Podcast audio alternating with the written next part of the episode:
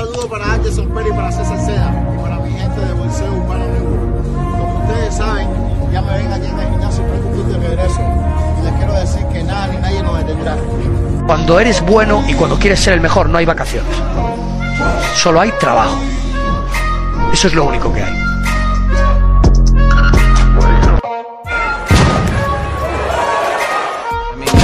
Hit me with that shot, my head still hurts, but that's what happened. I didn't know where I was. It was like I couldn't see from the right eye.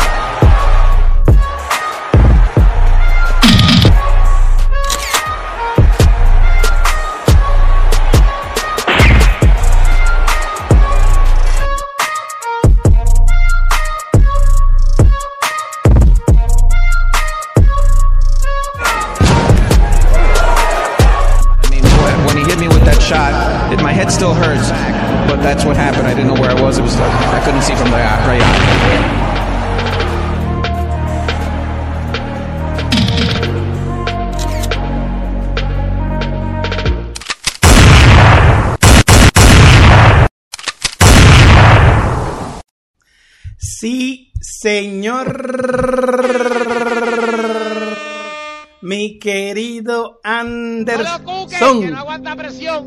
Martes de ¿Cómo va candela, a ser? mi hermano. ¿Qué volá? ¿Cómo está usted? Un día No, largo ¿cómo? para nosotros. ¿Cómo está usted? Todo bien, sí, día larguísimo. Lo primero que quiero hacer es, como siempre hago, César, saludar a todos los que están ahí en el chat ya aupándonos y sí les voy a pedir un favor. Señores, apenas cuatro nos separan de los 10 mil. Eh, si usted está mirando este programa en vivo, eh, a la campanita, suscríbase, active todas las notificaciones que el Boxeo Urbano Network está arribando a los 10 mil suscriptores. Ayúdennos con eso, ayúdennos con eso. Muchísima información, César, muchísima información de boxeo. Eh, yo creo que un fin de semana que dejó mucha discusión. No sé si ahorita a lo mejor entramos por ahí, pero nos movemos y hay muchísimo boxeo este fin de semana próximo también. Así que tú sabes, hermano, listo para darle al boxeo y reiterarles el saludo a todos los que están ahí. Los quiero mucho a todos. No se vayan, que se pone bueno el network hoy. No se vayan, no se vayan. El network está ready hoy para romperla. Señores, como les decía en la introducción, en la segunda hora, aquí tenemos a nues- al presidente de la OMB, el mismísimo Francisco Paco Barcárcel, señores, contestando varias de las preguntas que tienen no solamente ustedes, nuestros grandes amigos que están aquí con nosotros siempre, sino el mundo entero, señores, el mundo entero. Y no se preocupen los haters, porque nosotros, señores, ya grabamos todo. Estuvimos dos horas esta mañana con don Paco Barcárcel en una gran, eh, eh, eh, en una gran grabación, señores, de una entrevista para el, para el mundo entero, una exclusiva, exclusivas, exclusivas y exclusivas para el mundo entero. Grabamos con don Paco Barcárcel para hoy y para el futuro. Ustedes saben cómo nosotros somos. Cuando surjan situaciones que van a ir surgiendo, que nosotros ya sabemos que las estudiamos, nosotros somos unos estudiosos, vemos todo lo que ustedes quieren y las preguntas que ustedes tienen y se las hacemos. Hoy contestamos varias aquí. Les digo cuál. Les digo una que ustedes quieren saber. ¿Qué pasó con Robesi en Puerto Rico cuando fue? Eso vamos a, a saber de eso aquí un poco hoy. Pero lo más importante, todos quieren saber, señores, denle al dedito para arriba. Esto es contenido premium, Anderson, ¿verdad? Esto es premium. Ustedes todos quieren saber qué pasó con Teófimo López. Cómo Teófimo renunció. ¿Qué viene ahora? ¿Quién va a disputar el título? Si renunció o todavía no ha renunciado eh, eh, Teófimo López. ¿Qué conversaciones ha tenido con Paco Barcárcel? Y todo lo que rodea las 140 libras por parte de la Organización Mundial de Boxeo, hoy, hoy, hoy, en exclusiva. No lo tiene nadie, señores. En la segunda hora de este programa, y tan pronto, ya sé que por ahí vienen los 100 deditos para arriba, nosotros vamos a traerles esa información privilegiada con nuestro amigo Paco Valcárcel, que es un gran amigo de Cuba y de los cubanos, y que, pero que está en contra de la dictadura, lo dejó saber en parte de la entrevista. Un gran amigo, un, un gran Cuéntale, amigo de Anderson, los cu- cubanos. cuéntale, cuéntale. Un, un gran amigo de los cubanos patria y vida, bien, bien Oh, sí, firme bien firme señor Paco Balcácer en ese sentido. Y la verdad, eh, la verdad, yo no diría que fue una sorpresa, eh, porque obviamente sabemos todo el currículum de, Parro- de Paco Balcácer, pero sí me sorprendió para bien y de la manera efusiva y, y- y con la motivación y, y con el con, con el co- como hablaba de la situación. La verdad, tremendo lo de Paco Balcácer y, eso lo hablamos también con él, ¿no? Sobre Sí. todo los cubanos de patria y vida. De patria y vida, así de lo patria bien vida. claro, ¿no? Sí, le, te lo dejó bien claro, te preguntó, tú eres patria y vida, ¿verdad? Y hablamos, señores, habla, tuvimos una conversación tan genial con don Paco Valcárcel tras bastidores, nos contó muchos detalles tras bastidores que no están en la entrevista, nos contó muchos detalles de lo que va a pasar más o menos en la en la convención, en la convención que viene, y me disculpan, es que estoy aquí este, este, manejando las redes de una vez. Eh, lo que va a venir en la convención nos contó para las cámaras, pero nos contó tras bastidores porque él confía en nosotros. Nosotros sabemos manejar la información, información premium, información privilegiada. Nos dijo muchísimas cosas tras bastidores que, que de cosas que vienen para que estemos pendientes. Y, y nosotros pues sabemos trabajar con todo eso. Y como siempre, mantenemos las cosas como van en el orden cronológico. Miren, hablamos con él sobre eh, eh, eh, eh, Teófimo López, las 140 libras. Hablamos con él sobre Jesse eh, Rodríguez. Hablamos con él sobre Usyk. Hablamos con él las 154 libras Germel Charlo. Oye, todo lo que hay, boxeo femenino, Canelo, todo el mundo. En especial lo que ustedes quieren saber. ¿Qué pasó con Robesi Ramírez y la ceremonia de recibimiento de su correa en Puerto Rico? La verdad, según Paco Balcárcel, el presidente de la OMB, la tenemos nosotros ya grabada para ustedes, señores, en contenido premium que no se pueden perder. En la segunda hora tendremos la contestación de cómo fue que Teófimo López realmente renunció. Increíble todo esto. Ustedes van a ver cómo pasan estas cosas tras bastidores. ¿Qué pasó y qué viene? ¿Qué viene? ¿Hacia dónde va ese título? A 140 libras.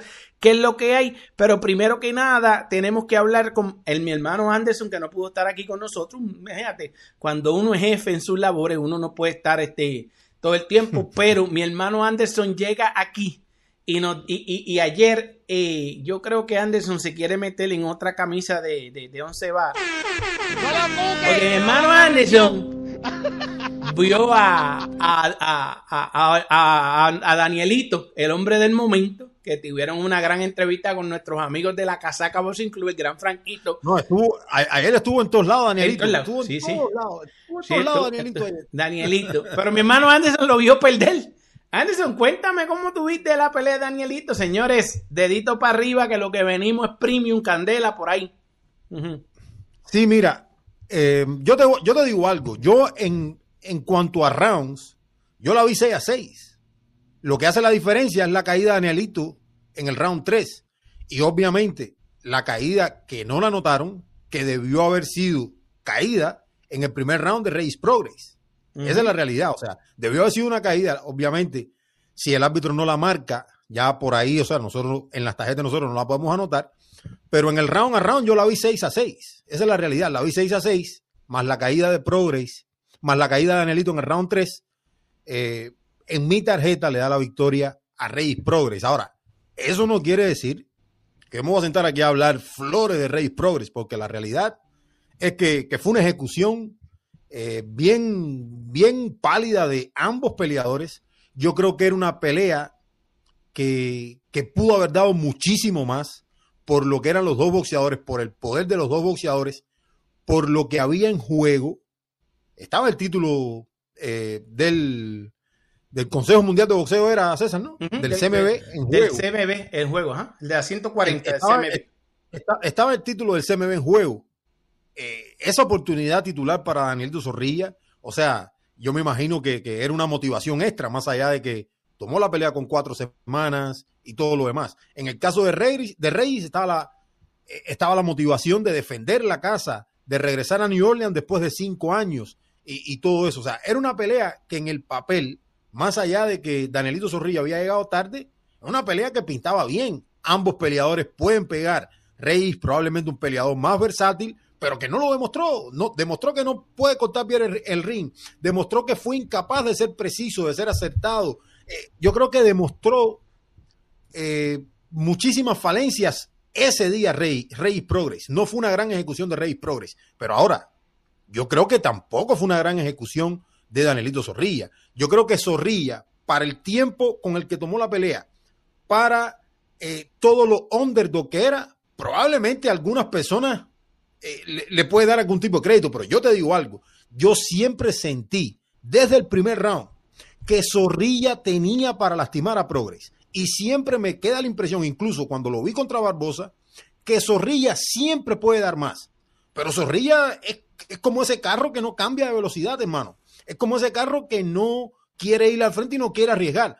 Y cualquiera me puede decir, no, pero él tenía que administrarse, tenía que, tenía que quedarse ahí en su boxeo, porque tomó la pelea con tres semanas y físicamente no estaba bien. Hermano, pero Zorrilla, tú me puedes decir cualquier cosa menos que no estaba bien físicamente, porque Zorrilla por 12 rounds se movió. Uh -huh. Por 12 rounds se movió. O sea, que yo creo que es una pelea pero no corrió, no corrió. Él hizo bueno, un boxeo científico. Moverse, eh, la, el término correcto. No como, no como Dan Rafael puso, como de, si fuera de, como Rigondo. Metió las manos también. demasiado complicado. No, pero boricua no, boricua era un zorrilla, no era un zorrilla que, no, proponía. Era un zorrilla que no proponía. ¿Cómo que no proponía, brother? Zorrilla no propuso. Sí, Zorrilla, no propuso. Zorrilla fue que metió Zorrilla las manos ahí. Propuso. Este ni llegaba, eh, este ni llegaba. Pero es que al, al, final los golpes fueron esporádicos, fueron muy esparcidos durante todos los 12 rounds, uh -huh. aterrizaron muy poco, ninguno de los dos peleadores. ¿Cómo tú la viste en el, en el, en el Déjame hablar, déjame hablar. Ey, ninguno, ey. De los dos, ninguno de los dos peleadores aterrizó dobles dígitos. O sea, yo creo que en el round que más aterrizaron entre los dos peleadores, creo que fue el, el último round. Creo que aterrizó siete Progress y ocho Zorrilla, algo así. O sea, se aterrizaron tres golpes, cuatro golpes. Incluso hubo un round donde Progress tiró 47 golpes, creo, estoy hablando de memoria, no sé bien, y no uh -huh. aterrizó ninguno. O sea, cuando tú vienes a ver, fue una pelea mala entre los dos peleadores. Aterrizaron 84 golpes, 42 Progress y 42 Danilo Zorrilla. Cuando tú vas a los porcentajes, es una locura. Yo nunca había visto una pelea donde alguien aterrice el 8% de todo lo que tira, y eso fue Progress que falló muchísimo, que no supo cómo cortar el ring, lució mal Reyes Progress. Pero a mí nadie me puede decir, al menos desde la, desde la óptica que yo miro esto, que Danielito Zorrilla lució bien. A lo mejor sí, lució no era el favorito. Magnífico. A lo mejor no era el favorito. Ese era el camino que, que encontró, ese fue el camino que encontró para hacer una pelea, eh, pudiéramos llamarlo competitiva, pero ¿a qué precio? Un Zorrilla que siempre te da la, la, la siempre te da que pensar y siempre te dice que puede dar más, porque es un tipo que pega. Yo creo que, que en 140 libras pocos pegan como Danielito Zorrilla. Yo creo que el primer round cambia la pelea. Yo creo que el primer round cambia la pelea. Los uh -huh. dos peleadores se lastiman. Y entonces a partir de ahí comienza a enredarse la cosa. Después del knockdown de round 3, la pelea se desvanece.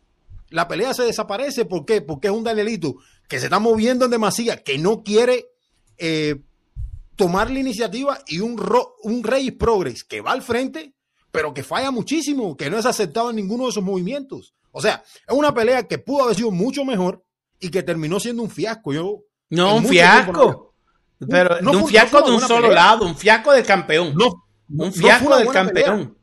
Los dos, los no, dos. El campeón. Siempre, siempre, decimos, siempre decimos. Un fiasco del campeón. Para bailar en este deporte se necesitan dos. No. Y yo creo que ninguno de los dos hizo una gran pelea. Un Reyes, Progress, estuvo de lágrimas, pero Danielito Zorrilla también estuvo no, de lágrimas. No, no, no, no, no, no, Los dos. Los dos Danielito hizo su pelea y yo te lo dije a ti aquí, bien claro, ten cuidado con Danielito, que este muchacho está confiado y después la entrevista final dijo, no, yo me fui de par y el otro el día antes, él estaba confiado, creía que era un bizcochito, el, el, el, el boricua con pegada de mula y entonces este dijo, este bizcochito me lo como yo, este, esto, es un, esto es un flancito, como dice Anderson, un normalito. Y yo les dije a ustedes, tengan cuidado con Danielito, que Danielito se crece la grande. Tuvo tres semanas, porque la última semana él lo dijo que no contaba por el peso.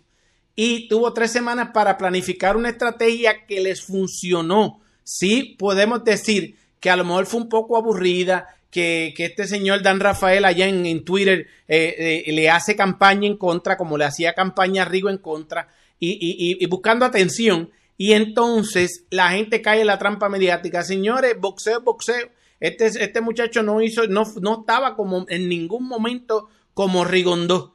Eh, fue muy diferente porque este propuso combate y tiró. Ahora, que le dio terror, que la pegada le dio terror a Regis Progray fue diferente porque le dio terror porque él lo aceptó. Fue una caída. Fue una caída en la primer round. Me disculpas, pero yo no vi a Anelito Zorrilla proponer. Yo lo vi proponer en muchas ocasiones. La intención, la intención de Zorrilla, fíjate, yo estoy diciendo que yo la vi 6 a 6, y creo, fue lo primero que te dije, la vi 6 a 6, la caída del primer round debió haberse anotado en favor de Danielito Zorrilla de manera clara eh, no tengo ningún problema con eso. Ahora, cuando tú me hablas de proponer, no, yo creo que él no fue el que propuso la pelea. Él no fue el que propuso la pelea. Ahora, que, el plan que llevaron, que el plan que llevaron les funcionó para ser competitivos y hacerle la noche a cuadritos a Progress, esa te la compro. Pero que Danielito Zorrilla tuvo una gran ejecución, no. Que fue el que propuso la. Fue magnífica la ejecución. no, no, no. Bueno, la peor ejecución ahí fue la de los jueces. puedes llamar, ¿Cómo tú le puedes llamar magnífico? No, lo de los jueces lo vamos a hablar ahora y son tarjetas de lágrimas. En eso estoy de acuerdo. Yo aquí no se la voy a dar a esos jueces, la verdad. No se la voy a dar a esos jueces. Ahora, no puede ser una buena ejecución de un peleador que solamente aterriza el 13% de todo lo que tira. Y tiró 200 golpes menos que Progress. O sea, no fue una buena ejecución de Danilo Zorrilla. Ahora, que le alcanzó lo que hizo para ser competitivo contra un progress de lágrima que daba ganas de llorar, eso es otra cosa.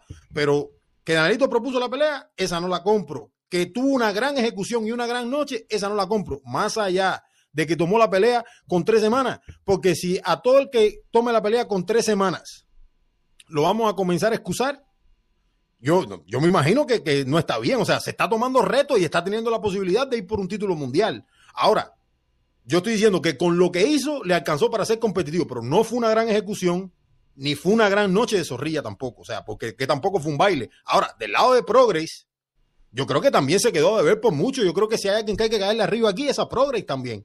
Porque falló muchísimo, porque no supo nunca cómo cortar el ring y cerrar los espacios a Zorrilla, y también temió de la pegada de Zorrilla como temió Zorrilla de la pegada de Progress. Por eso te digo que el primer round cambió las cosas, cambió el rumbo de la pelea. Ese fue, ambos, pero ambos peleadores sintieron lo que tenía el uno al otro. Cambió el ritmo al campeón. Le cambió el ritmo al campeón porque el plan de, de, Danielito, él lo, él lo dijo, el plan mío era ese.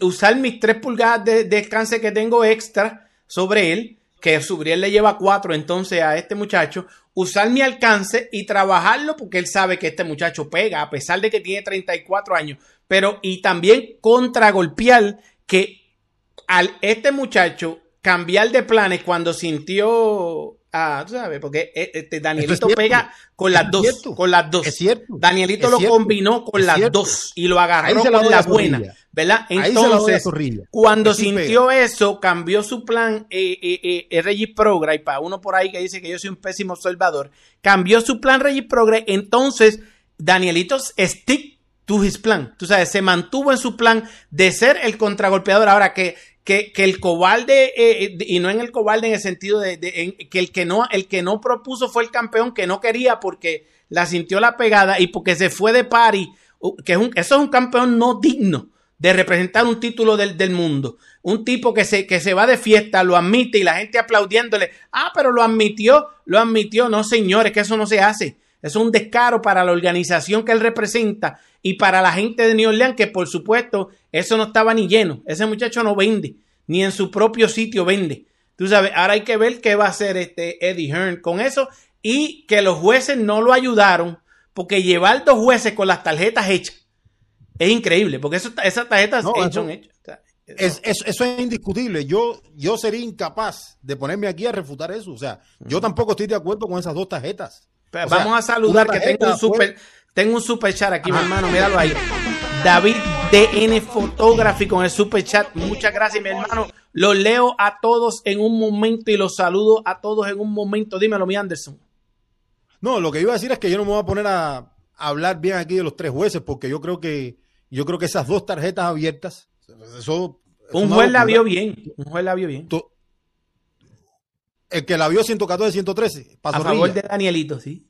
Ese la vio, ese la vio exacta. yo la vi 6 a 6, 6 a 6 y a uno de los uno y el round de la caída ah, para Progress fue eso, eso yo te lo compro. Eso yo te lo compro. Esa, yo la así. Yo te la compro. Porque yo, si, si hubieran, si los jueces la hubieran visto todos así, 6 a 6 y un, y un round a favor del campeón, oye, aquí no hubiese habido discusión. Nosotros tenemos que volverle a agradecer a los jefes, a, los, a los jueces. A favor del campeón. ¿Ah? Una caída. Una, ajá, exacto, en favor del de exacto, dos caídas. Exacto, pero si hubiese salido así, fue como Mini Pac-Man en, en, Dominicana, que la caída contó, entonces hace la diferencia, pero no fue así. O sea, ver que dos jueces descarada y asquerosamente, asquiantemente, la vean 117 y 118. Eso es, un, eso es asco. Tú sabes, y un juez la vio a favor de Zorrilla. Se supone que fuera los otros dos jueces por un punto o por la caída. Oye, está bien, ganó. Oye, no hubiese habido discusión y entonces no tuviésemos contenido en realidad de este combate. Pero, y eso es lo que mata este boxeo, que eso precisamente lo hablamos con Paco Valcárcel y habló muchísimo sobre ese tema, señores, pendientes, segunda hora. Paco Valcárcel con nosotros a contestar las preguntas. Teófimo López, ¿cómo renunció? Si ha renunciado, si no ha renunciado, ¿qué viene para 140 libras? Dímelo, Anderson. Yo te quiero hacer un par de preguntas, ¿no? Sí, como sí, boricua, tu mirada y todo eso. Ahora, yo te, yo te pregunto, yo te pregunto. Yo tenía la sensación, viendo la pelea, viendo la pelea, yo tenía la sensación de que cada mano que ponía Zorrilla sobre Progress pesaba, lastimaba a Progress o, se la sentía. Yo tenía esa sensación. Yo, yo sentía eso. Ahora, desde tu perspectiva, cuando estamos percibiendo eso, ¿tú crees que está bien de quedarse en el plan de, seguir siendo el boxeador y eso? ¿O tú no, o desde tu óptica, no hubiese sido bueno ir a por, a por Progress, a pararse un poquitico más? Lo que pasa es, y es lo que se está durmiendo la gente. La gente este, vieron esta pelea mala de Progress y están diciendo como si Progress no tuviera. Lo que pasa es que ambos, ambos en el primer asalto se tatuaron para dejarse saber, yo pego y yo pego. Yo tengo 34 años, pero yo también pego. O sea, yo tengo esto para ti. Más después en el tercero, que fue fuera de balance, lo, le pegó, está bien, y lo cogió fuera de balance y se cayó. Él, no lo lastimó.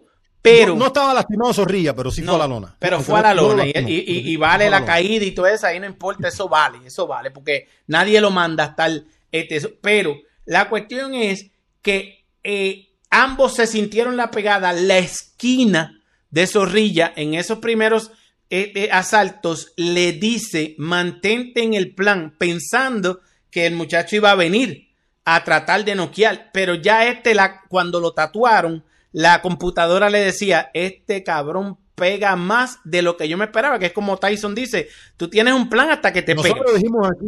Nosotros lo, dijimos, aquí que Zorrilla lo dijimos, hasta que le pegue. Sí, sí, sí. Entonces, la cuestión es que entonces cuando ese muchacho cambia de plan, Zorrilla se mantiene en su plan esperando a ver si viene.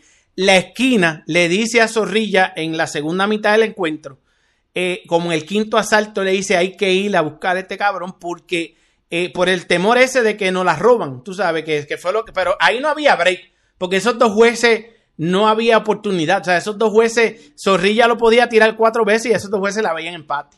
¿Tú me entiendes? Entonces. Pero César, ajá. Pero mi pregunta no es por sí, sí, te la voy a contestar. te la voy a contestar. Ajá. Ah, desde mi óptica, desde mi óptica, ambos peleadores, ambos, se sintieron las manos. Por Zorrilla. Sí, por Zorrilla. Zorrilla le sintió las manos también a Progress. Y además que ya el plan de Zorrilla era ese, ser contragolpeador para ver si lo alcanzaba. O sea, Zorrilla dijo, yo voy a ser contragolpeador a ver si lo alcanzo, porque yo tengo la pegada pero él apretó un poco. Pero Zorrilla sí, Zorrilla tampoco ejecutó como quisiéramos verlo, como tú quisieras, que tú dices que tiene Lo que pasa es que también Zorrilla no lo va a decir en una entrevista, pero se le nota que él estaba bien precavido porque le sintió también las manos en el primer asalto. Mira, desde mi perspectiva, Progress no sabe, bueno, no supo cómo no cortarle supo ring cortarle el ring a Zorrilla, exacto. A Zorrilla. Ah, yo creo que así están, porque decir que no sabe cortarle el ring y hablar de manera genérica, yo creo que no, está tan bien ahora. Y, una cosa también es que lo más es que la computadora le dijo si te metes en ese ángulo a cortar el ring, te puedes encontrar con la mano izquierda y la derecha de él. O sea, ¿por qué el aulo corto? Porque el, cabrón de Zorrilla pega con las dos manos y él la sintió en el primer asalto.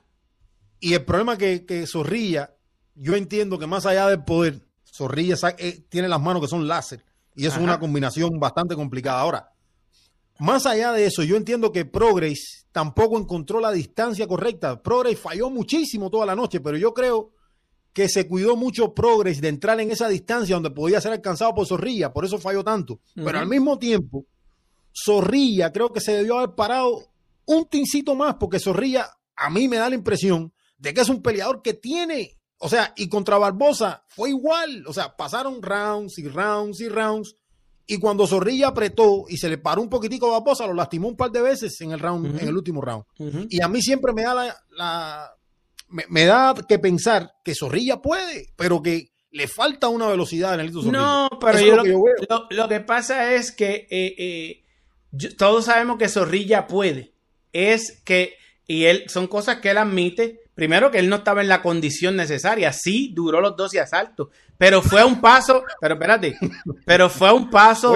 fue un paso. no tenía condición. Cabrón, pero fue un paso. Un este, peleador no. Él marcó el paso también, no podemos. Un peleador sin condición no, se puede mover. No, no, no, no, no, espérate un momento, espérate un momento. espérate, lo que pasa es que son. E, este es un, este un, un peleador de condiciones naturales, pero en la condición óptima como para tú irte intercambiar y cogerte un palo y que te puedas recuperar, no la llevaba. Esa condición cardiovascular óptima para irte al intercambio y poderte coger par de palos y recuperar, que te metan al cuerpo y recuperar, eso no lo tenía. Ahora, pero condición para marcar el paso que lo marcó él, porque Reggie lo dejó que lo marcara él el paso, pues entonces es diferente. hermano. Sí, Zorrilla marcó el paso. De ese... Tienes que verlo otra vez. Tienes que verlo otra vez. Se movía, se movía Tienes que verlo otra vez, entonces. Tienes que verlo otra vez. Tienes que verlo otra vez. Vamos a saludar a la gente un momentito aquí porque esta gente me tiene loco. Dejando el primer like, Alfredo Pérez, la mole, señores.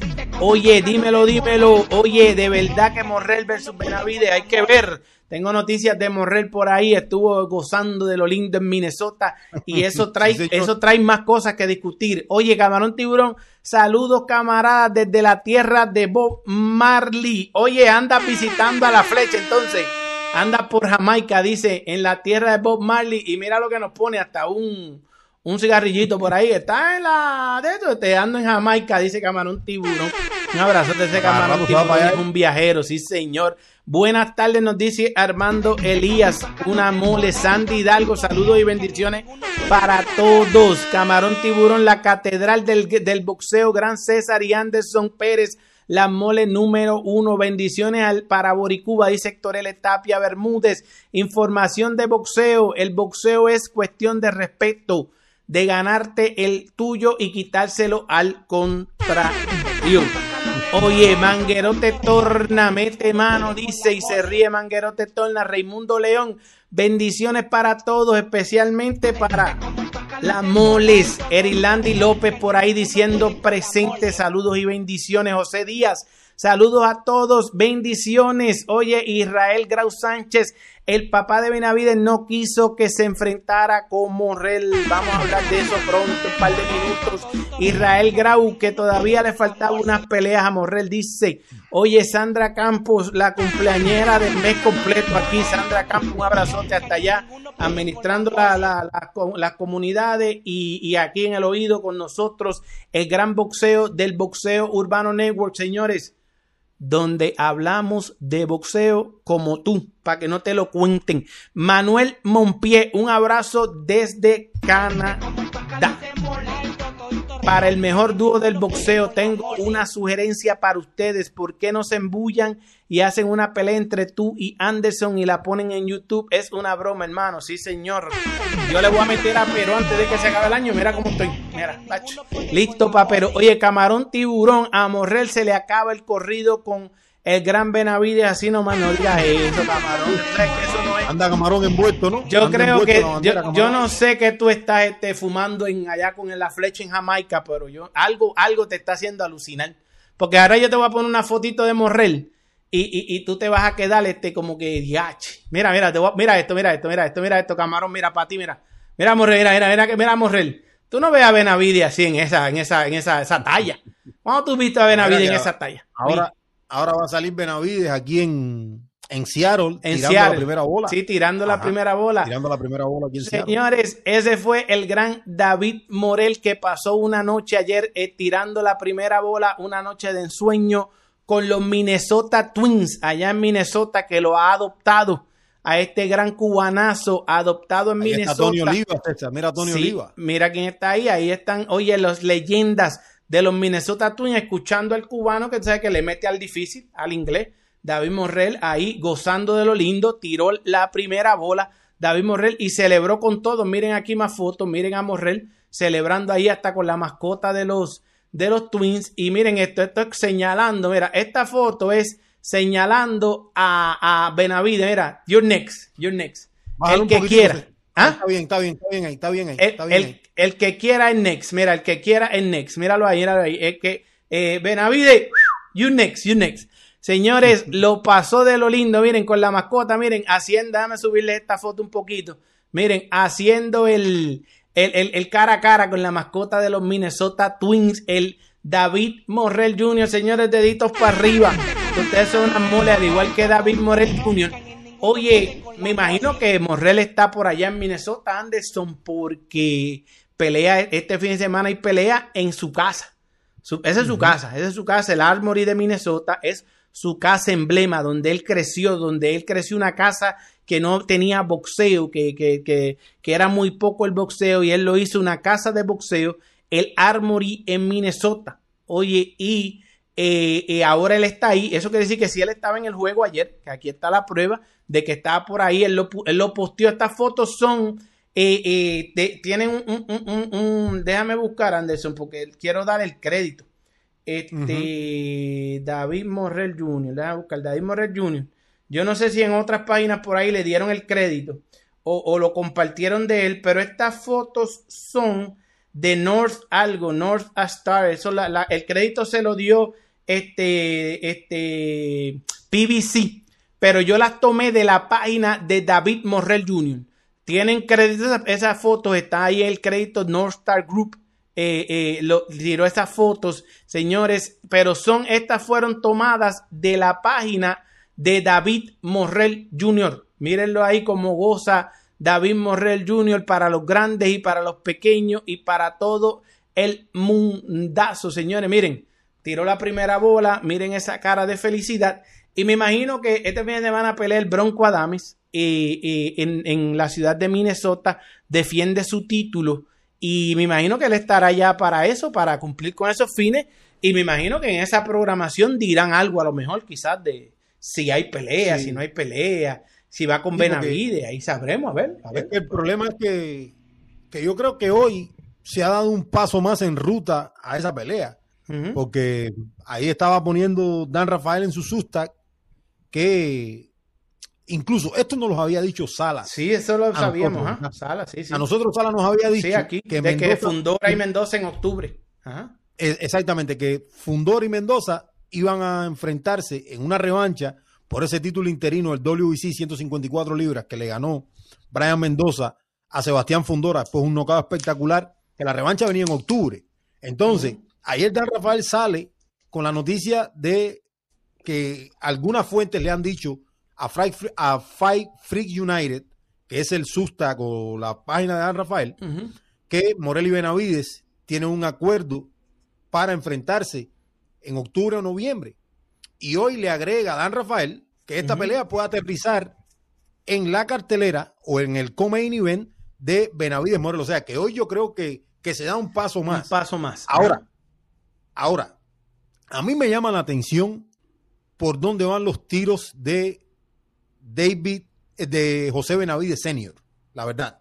A mí me llama mucho la atención porque a mí me, a mí me da la impresión de que no quieren pelear con Morel, es una impresión mía, no quieren pelear con Morel. Y si ellos pudieran llegar a Puerto Seguro con Jaime Munguía, hacen la pelea con Munguía primero que la pelea con Morel. Es lo que yo pienso. Ahora, al parecer, según está reportando Dan Rafael, ayer rompió con esa y hoy viene con eh, Sebastián Pero eso también lo habían dicho, ya nosotros habíamos hablado eso con, este muchacho. No, pero yo digo que rompe, yo digo, César, yo digo que rompe porque más allá de que Sala nos había dicho que la pelea venía para octubre, Dan Rafael ubica esa pelea en la como coestelar de Morel y Benavides. ¿Entiendes? Según le están diciendo algunas fuentes a él. Obviamente, Dan Rafael es una uno de los insiders más grandes que tiene el boxeo. O sea, que cuando él dice eso es porque alguien de, con conocimiento de la situación le está informando. Samson Lekowicz ya lo había dicho en las redes sociales desde que estaba en, en la en los 60 años, yo no me acuerdo cuántos años era del CMB, en esa celebración, él lo dijo allí, a una página mexicana, él le dijo y también a un señor que anda por ahí con un micrófono bonito, luego le, se lo dijo también, ¿sabe qué? Lo dijo antes, dijo, mira, para octubre tenemos planeado o estamos en arreglo con este muchacho, pero no, ninguno asegura que sí. Todos dicen, quizá, Tú sabes, entonces ya él también había dicho cuando le preguntaron sobre Fundor y Mendoza, que ya nosotros lo habíamos anticipado, que venía a la 2, que aquí tenemos, yo tengo la información, eh, no, ya lo habíamos dicho, miren, este viene en, ese mes porque es cuando él, eh, también hay que ir por el calendario de Salas, que Salas tiene muchas peleas, incluyendo a Ugas, a, Lara y todo eso, pues están acomodando dónde iban a meter esas peleas. Están hablando de octubre o noviembre. Yo sigo apostando a que se va a dar la de Fundora y la bala y a lo mejor Morrel pelea con otro, pero no con Benavides. Porque como decimos, el papá de Benavides está buscando el billete y el negocio y están buscando, yo creo que con todo esto lo que están buscando es que la gente se enamore y después sigan pidiéndola y siga creciendo el enfoque por esa pelea y van por esa línea. Ese es mi pensamiento. ¿Sabes qué, hermano? Ojalá se dé, pero si se da, Después no podemos quejarnos porque la pelea no vale el dinero que valdría en, más adelante. Ahora mismo esa pelea no vale el dinero. No hay ninguna ganancia para ninguno de los dos. Más que decir me gané a Benavides o me gané a Morrel. Que lo más probable es me gané a Benavides. Pero ¿qué gana eh, eh, David Morrel ahora mismo? ¿Y qué gana David Benavides con esa pelea? La pelea no hace sentido en este momento porque Canelo todavía tiene los títulos. O ni, e, e, estos dos muchachos, uno es campeón interino y el otro es campeón secundario de sus organismos. Muy bien. Y contamos a David Morré como campeón mundial, toda la cuestión, ¿verdad? Ahora, no, no vale de nada. ¿Sabes qué tú vas a ganar? El campeonato interino de, del CMB para que venga Mauricio Sulaimán y diga, no, ya, voy a quitar el interino, porque eso es, lo tiene eh, eh, eh, este, el otro. ¿Tú me entiendes? Y no, y esto, o sea, cualquier enredo de esos que hacen, entonces, ¿qué ganancia tiene? No, va, no van a pagar el dinero que deberían de pagar por esa pelea tampoco. Porque por la popularidad de ambos y más la de David Morrell, que ahora pues sí, mira, oye, muy bonito, lo ponemos aquí, está muy bien, y todo eso, ahora la gente en Minnesota, donde ya él es popular, y los que vieron el jueguito de anoche, quizás si salió en el juego, pues eh, eh, eh, van a decir contra, mira, David Morrell, y sí, va a empezar a agarrar, pero de aquí a octubre, tú sabes, hay que hacer mucho por delante, y yo creo que lo que están es jugando al gato y al ratón, como con Spencer Crawford, para ponerla. A mí me lo dijo Stephen Espinosa, o sea, hermano, esto se va a tardar Mira, un rato, tú sabes. Mira, yo, yo creo que deportivamente, deportivamente aquí no hay ninguna, aquí no hay que mirar para más ningún lado. Deportivamente es una pelea que obviamente todos queremos ver. Morel está listo, así tenga ocho peleas. Eh, vamos a apartar ahora el dinero y el negocio. Yo creo que deportivamente es una gran pelea. Es un gran combate. pero si aquí solamente primara lo deportivo, nosotros nos evitáramos un montón de discusiones todos los días. Esa es la realidad. nosotros nos evitáramos un montón de discusiones todos los días. Ahora, hay otros factores que influyen aquí. Y yo la verdad no estoy claro, yo no lo tengo claro, y ojalá y sea la pelea que se dé, porque como te decía, mirando esto desde el punto de vista deportivo, es una pelea que, que es buenísima. Yo creo que no hay, no hay mejor cosa que ver en 68 a día de hoy que Morel y Benavides. Ahora, a mí me gustaría que estuvieran títulos grandes envueltos aquí y no el, el mero hecho de ganarle a David Benavides. Y eso va con lo que tú decías, o sea, va con, bueno, ¿qué le va a ganar? El título interino del CMB que tiene Benavides y el regular que tiene Morel del WBA. A mí me gustaría que fuera por títulos grandes. Es una división que está parada. Si uno lo mira desde ese punto de vista, probablemente no peleen hasta que se defina o qué va a hacer Canelo con sus cintos o si va a enfrentar a Benavides. Sabe Dios qué va a hacer Canelo. Ahora, a mí me gustaría que esta pelea, que es la mejor pelea que se puede hacer en la división hoy, eso lo sabe todo el mundo, es la mejor pelea que se puede hacer en la división hoy, sea por cintos grandes. Y probablemente, cuando sea por, por esos títulos de primer nivel, probablemente la pelea haga más sentido y podamos estar hablando de un lapso de, de 6, 7 meses. Fíjate, no me estoy refiriendo al punto de vista deportivo, me refiero a lo que calza la competitividad que vamos a ver dentro del ring que es el dinero y los cintos, para que esté el paquete completo para, para hacer la pelea. Es a lo que yo me refiero, porque a día de hoy, deportivamente, obviamente tiene sentido, porque son los dos mejores peleadores de la división, en mi sin opinión. Dudar, sin, sin lugar a dudas. Ahora, yo creo que le faltan los demás ingredientes. ¿Van a hacer la pelea? Bueno, probablemente se haga. Y si se hace, la vamos a ver y la vamos a discutir. Pero a mí me gustaría que fuera por cinto y por mucho más dinero. Probablemente eso puede ser el año próximo. Sí, señor. Señores, señores, vamos a seguir hablando de David Morrell ahora mismo. Eh, eh, tengo 184 personas y creciendo ahí pegadas, 98 deditos para arriba, 3 para abajo y un millón de comentarios que voy a leer, porque ustedes saben que a mí me gusta leerlo. Ustedes, ustedes son los mejores, no se mueran nunca, sigan aquí con nosotros. Y mientras Anderson me averigua, porque lo importante aquí lo voy a quitar y lo voy a volver a poner, es que se suscriban comenzamos este programa a cuántas campanitas necesitamos para llegar a las 10 mil. Señores, cuando lleguemos a las 10 mil, YouTube lo que les va a mandar es fuego. Mira a ver si llegamos. YouTube lo que va a mandar es fuego para los haters. Señores, fuego. En lo que Anderson conecta eso y ya pasamos de los 100 deditos para arriba, que es lo importante, en esta segunda hora nosotros hablamos con Paco Barcárcel esta mañana, ya estamos llegando a la segunda hora también. Nos fuimos por encima, por encima, encima de los 100 deditos.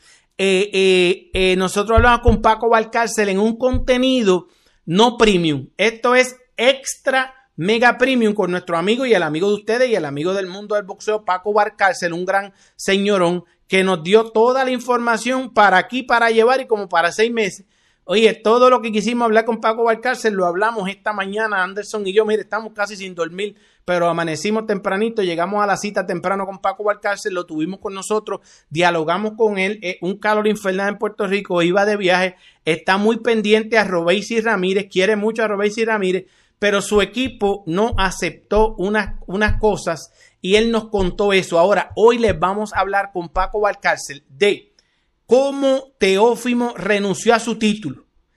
¿Qué viene para ese título, para 140 libras y un poco más? Esto es en exclusiva, señores. Esto no lo tiene nadie. Al igual que no todo el mundo tiene la gente que tenemos nosotros en el chat, que los voy a ir saludando.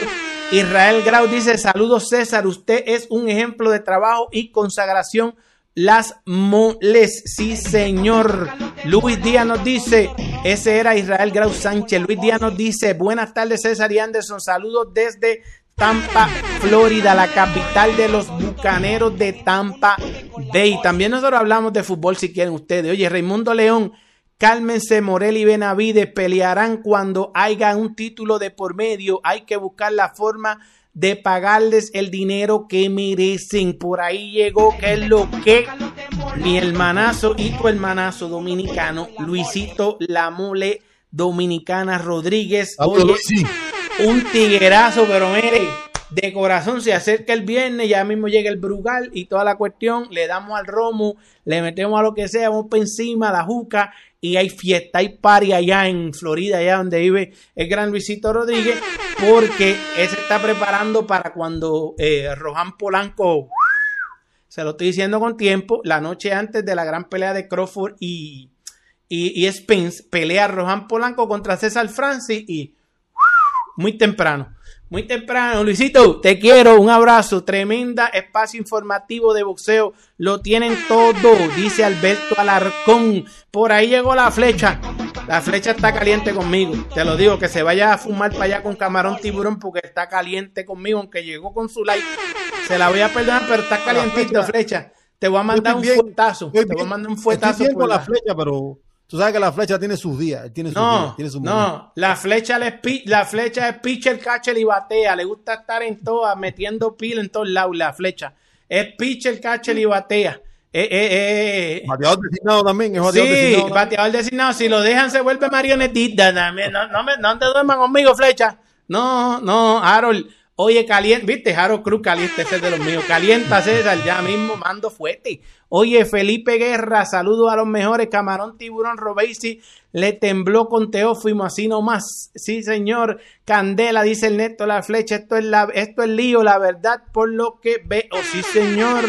Mañana Robesi desde Japón se va en vivo. Sí, señor. Manuel Monpié, hagan la pelea entre tú y Anderson. No, no, no, no, no, no, no. Oye, Alex Milian, un abrazote por ahí. El neto la flecha, solo falta uno para los 10.000 candelas. Sí, señores, eso ya mismo llega.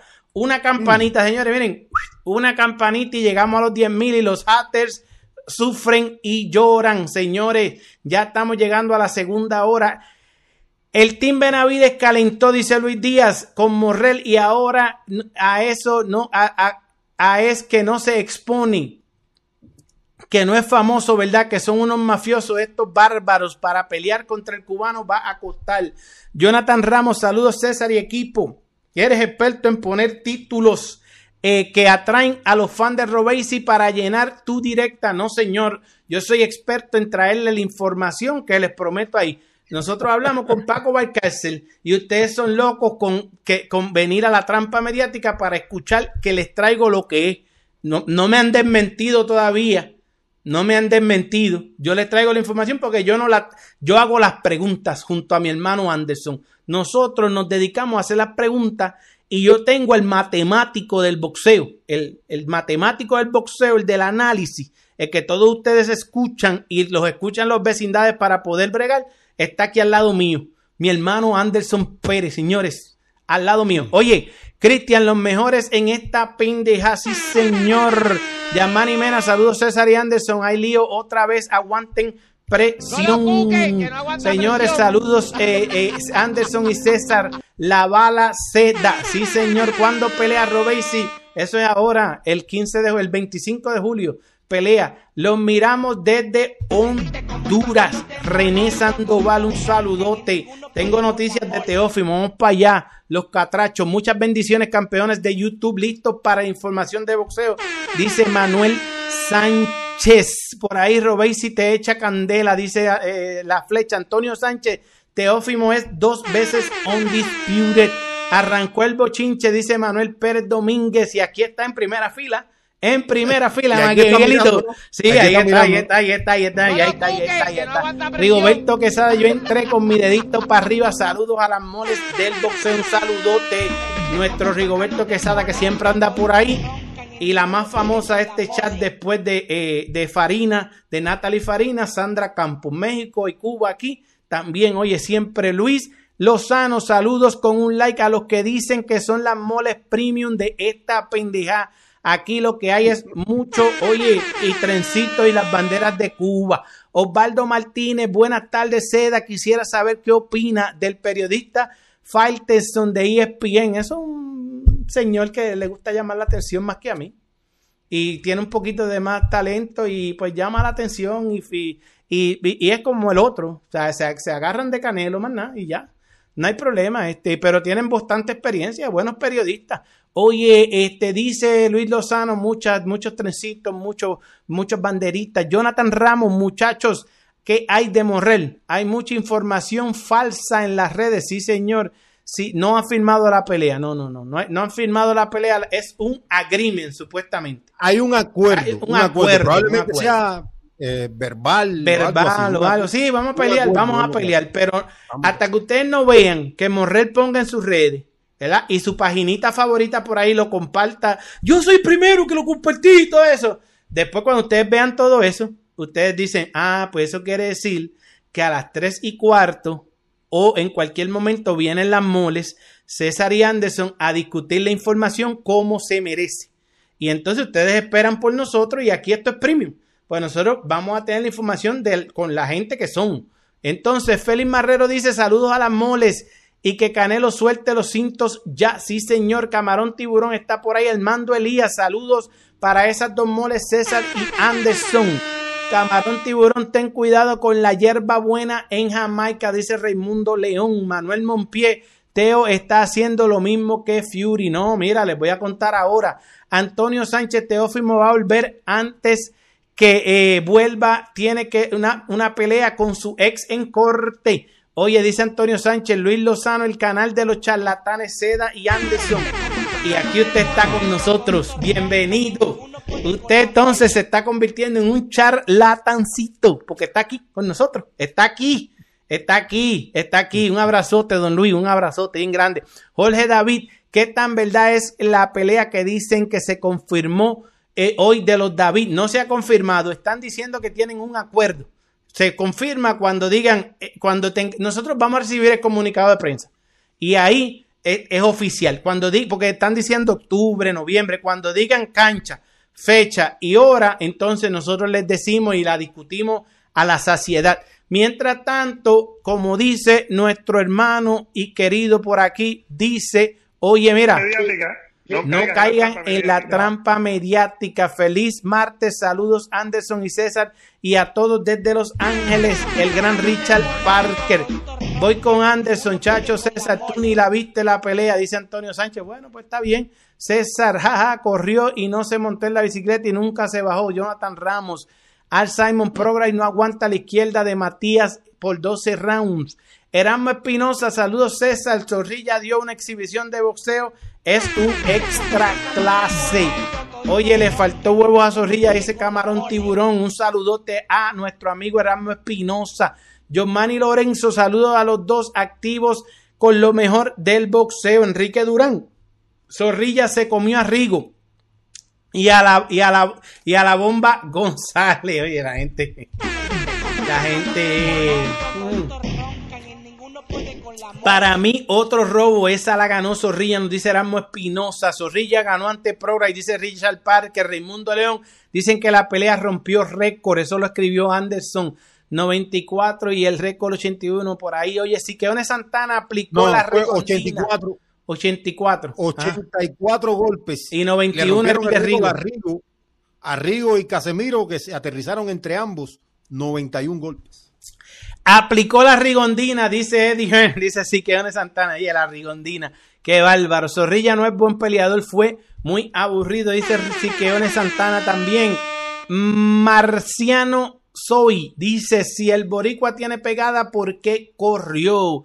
Es que los dos tenían pegada. Pray Catracho, señores, que nos sigue de visita aquí, dejándole saber a todos esos hondureños que estamos aquí, nos siguen descubriendo y estamos a una, a una campanita de las 10.000 campanitas, 10.000 suscriptores y por ahí lo que viene es gozadera. De acuerdo con Anderson, la pelea más aburrida que esa no ha habido. Oye, dice este muchacho Pray Catracho, Richard Parker, igual que Heini y Lomachenko, no habrá revancha entre Progress y Zorrilla. Los estilos no se acoplan para dar combate entretenido. Luisito dice, le faltaron el respeto a Danielito. Eddie hablando mal, eh, hablando mierda y ni lo entrevistaron. Eso es así, es que Eddie es un clasista, señores.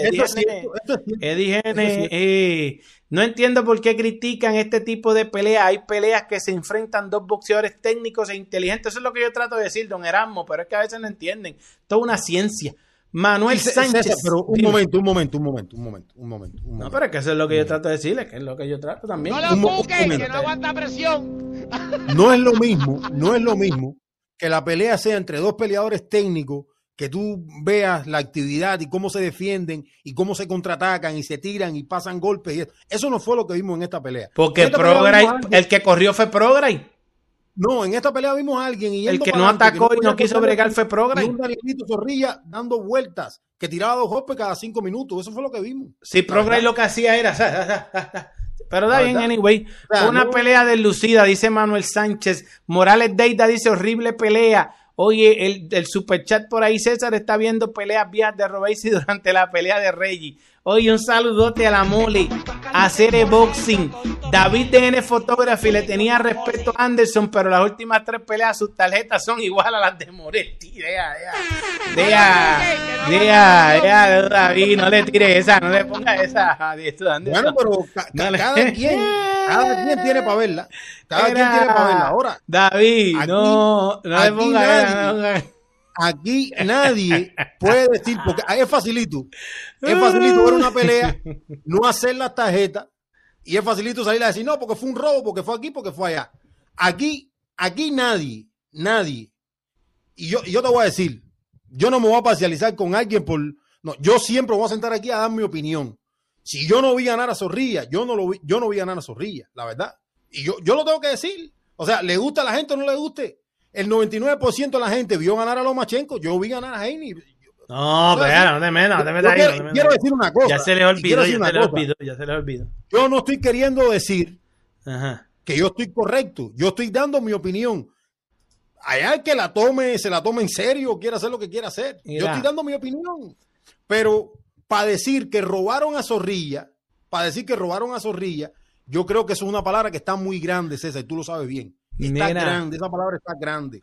A Zorrilla no lo robaron. Zorrilla tenía, tenía para lastimar a Progress, para hacer una mejor pelea. tiene no solamente el talento, sino tiene el poder y las ventajas físicas. No lo hizo. Zorrilla siempre se queda por debajo de lo que él puede hacer. Es un peleador que puede meter a cualquiera en aprieto. Lo hemos visto en las últimas dos peleas de Zorrilla. Y no pone la otra velocidad. Esa es la realidad de Zorrilla. Mira, Andresito Sánchez, la mole dominicana. Llega por ahí. Saludos a los dos, Anderson y César Progray. No es lo que la gente pensaba. No se confundan con Progray. Que Progray a lo mejor le está entrando el viejazo, 34 años, pero Progray todavía le queda dinamita en las manos. No se crean que una mala noche, una mala noche la tuvo Teófimo y todo el mundo pensaba que no era nada. Y de Teófimo, sí.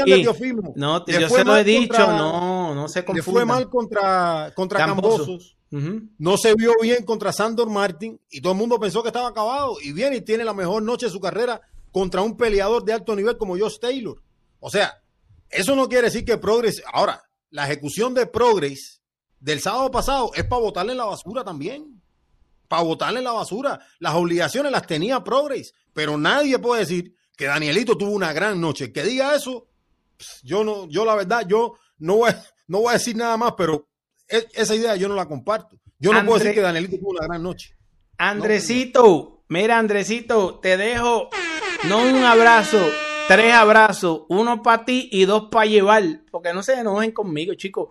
Dos abrazos y bienvenido aquí al Boxeo Manuel nuestro almacén. Usted sabe que usted siempre es bienvenido y que a mí me gusta calentar hasta los tiguerazos a todo el mundo, eso no importa. Un abrazo, tres abrazos de te quedas con uno y dos para llevar. ¿Tú sabes para dónde? Tranquilo. Si Queones Santana de esa manera que peleó Zorrilla, nunca te iban a dar la pelea menos siendo visitante y de invitado en la promoción. Dice a Cere Boxing que él vive en New Orleans y le da gracias de que no compró boletos para ir. Ah, con razón es que este siempre está de par y hacer, si es que en New Orleans allí se pasa en el, en el paseo tablado allí de New Orleans, allí en el, en el Bourbon Street. Oye, Víctor Cruz fue una pelea deslucida de muy pocos golpes conectados. El zorro demostró que puede hacer una pelea agresiva y ahí fue donde se quedó un poco corto, pero con lo que hizo le alcanzó para no perder. Yo también la vi así. Edgardo Freitas, saludos amigos, de acuerdo con su análisis, gracias. Ryan M. Progress sigue su plan, eh, eh, le iría como le fue a Teo en contra de Cambosos. Un abrazote a nuestros hermanos, las mules, la casaca Boxing Club que entrevistó a Danielito, excelente entrevista, está ahí en su canal Vayan y véanla. Vienen este fin de semana con otra magnífica narración. Y ya ustedes saben cómo es. Triple tanda, doble tanda, todas las tandas que aparezcan, todo lo narran ahí y con cruz. Todo el mundo con cruz. Eh, Rigoberto Quesada, el nuevo apellido de Anderson, Anderson Moretti. Dejen eso, no se pongan. Oye, no inventen. Fue una pelea aburrida, dice David de N Photography. Oye, Alfredo Pérez, hoy llegan a los 10.000 K, sí señor, ya debemos haber llegado, es que es lo que se, en lo que se update, señores, necesitamos llegar a las 10.000 K, señores, 10.000 campanitas, sí señor, 10.000 suscriptores, estamos a, a uno, 9.999, ya debe haber estado ahí, eh, la pelea fue basura, dice Marciano Soy. Oye, Michael dice los mejores en esta. ¿Tú pensaste que me iban a limpiar aquí? Tú tenías esperanza de que me lincharan hoy. No, casi, tú tenías, casi. Tú tenías esperanza de que me lincharan hoy, pero una vez más, una vez más, yo, yo tengo para convencer a la gente que entre aquí. Una vez más. Una vez más.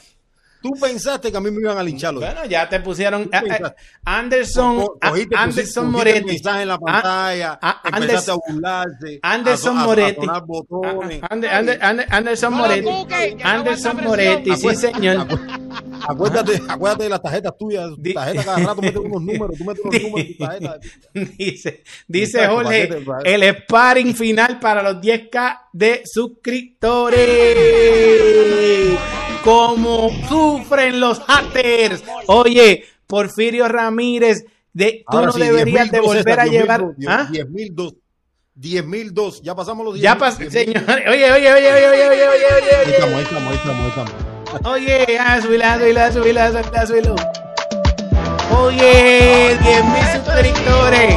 Ahora no lloren, que YouTube ya está cuadrado, tranquilo. 10.000 y creciendo. Y tenemos casi 200 aquí pegados. A esta hora venimos con lo grande. López de Cuban eh, can sustain the pressure. Oye, dice, tú no deberías volver a llevar a esta. Oye, mira, y que te atacándote, Anderson. ¿Viste? Sí, mira, sí, que sí, te iban a A mí me- linchar. no, Oye. Por ahí anda uno, sí me llamó rata y todo eso. Bien, oye, lo- lo oye, oye, mucho, qué lo bárbaro. Qué bárbaro, te Lo queremos mucho, mucho. te queremos mucho, Porfirio. Un abrazote, un abrazote. Ahora, Dote, gracias por estar, gracias por estar demandadito. Jonathan Wick, López de Cuban, oye, Jeffrey Cordero, César, gracias por educar a Anderson. Chicos, no se pongan que él dice que le iban a linchar. La pelea de la noche fue la de las mujeres. Eh, sí, oye, ¿tú viste el knockout de la roquera? Tremendo, tremendo, Uh, tremendo. tremendo. Brother, qué clase knockout. David DN Photography, Progress no sabe cortar el ring, zorrilla con su boxeo pobre. Progress nunca lo pudo descifrar. Camarón Tiburón, Progress no quiso noquearlo, se cuidó de más. Progress, Jonathan Wick, Anderson tiene la razón. El Boricua tenía que poner presión y jugársela. Oye, Marciano Soy sigue por ahí. Erasmo Espinosa, no le den más vuelta a la sopa. Simplemente se fajaron dos grandes boxeadores que no querían perder y dieron un tremendo combate. Tres semanas de entrenamiento, nos dice David DN Photography. Morales Deida, eh, eh, ahí nadie marcó el paso. Eso fue un, un fiasco de pelea. Porfirio Ramírez sigue ahí. Oye, todos siguen aquí y llegó Premo el negociante. Saludos mi gente, Zorrilla controló bien la pelea. Tuvo que ver el hecho de que poco, eh, un poco más, pero peleó bien. Víctor Cruz, el zorro, le falta más decisión en lo mental. Eso es lo que trata de explicar mi hermano Anderson. Tim Crawford dice Premio Negociante. Es de- de- no te vayas ahí, chico. Guillermo Reyes, saludos desde Boston. Leo Mambi, un abrazo grande. Señores, XL, está por ahí Malvin Antonio Lira León, Luisito Rodríguez Morel, el hijo de Minnesota. Están, están en el sótano, pero están bien con Morrel Junior.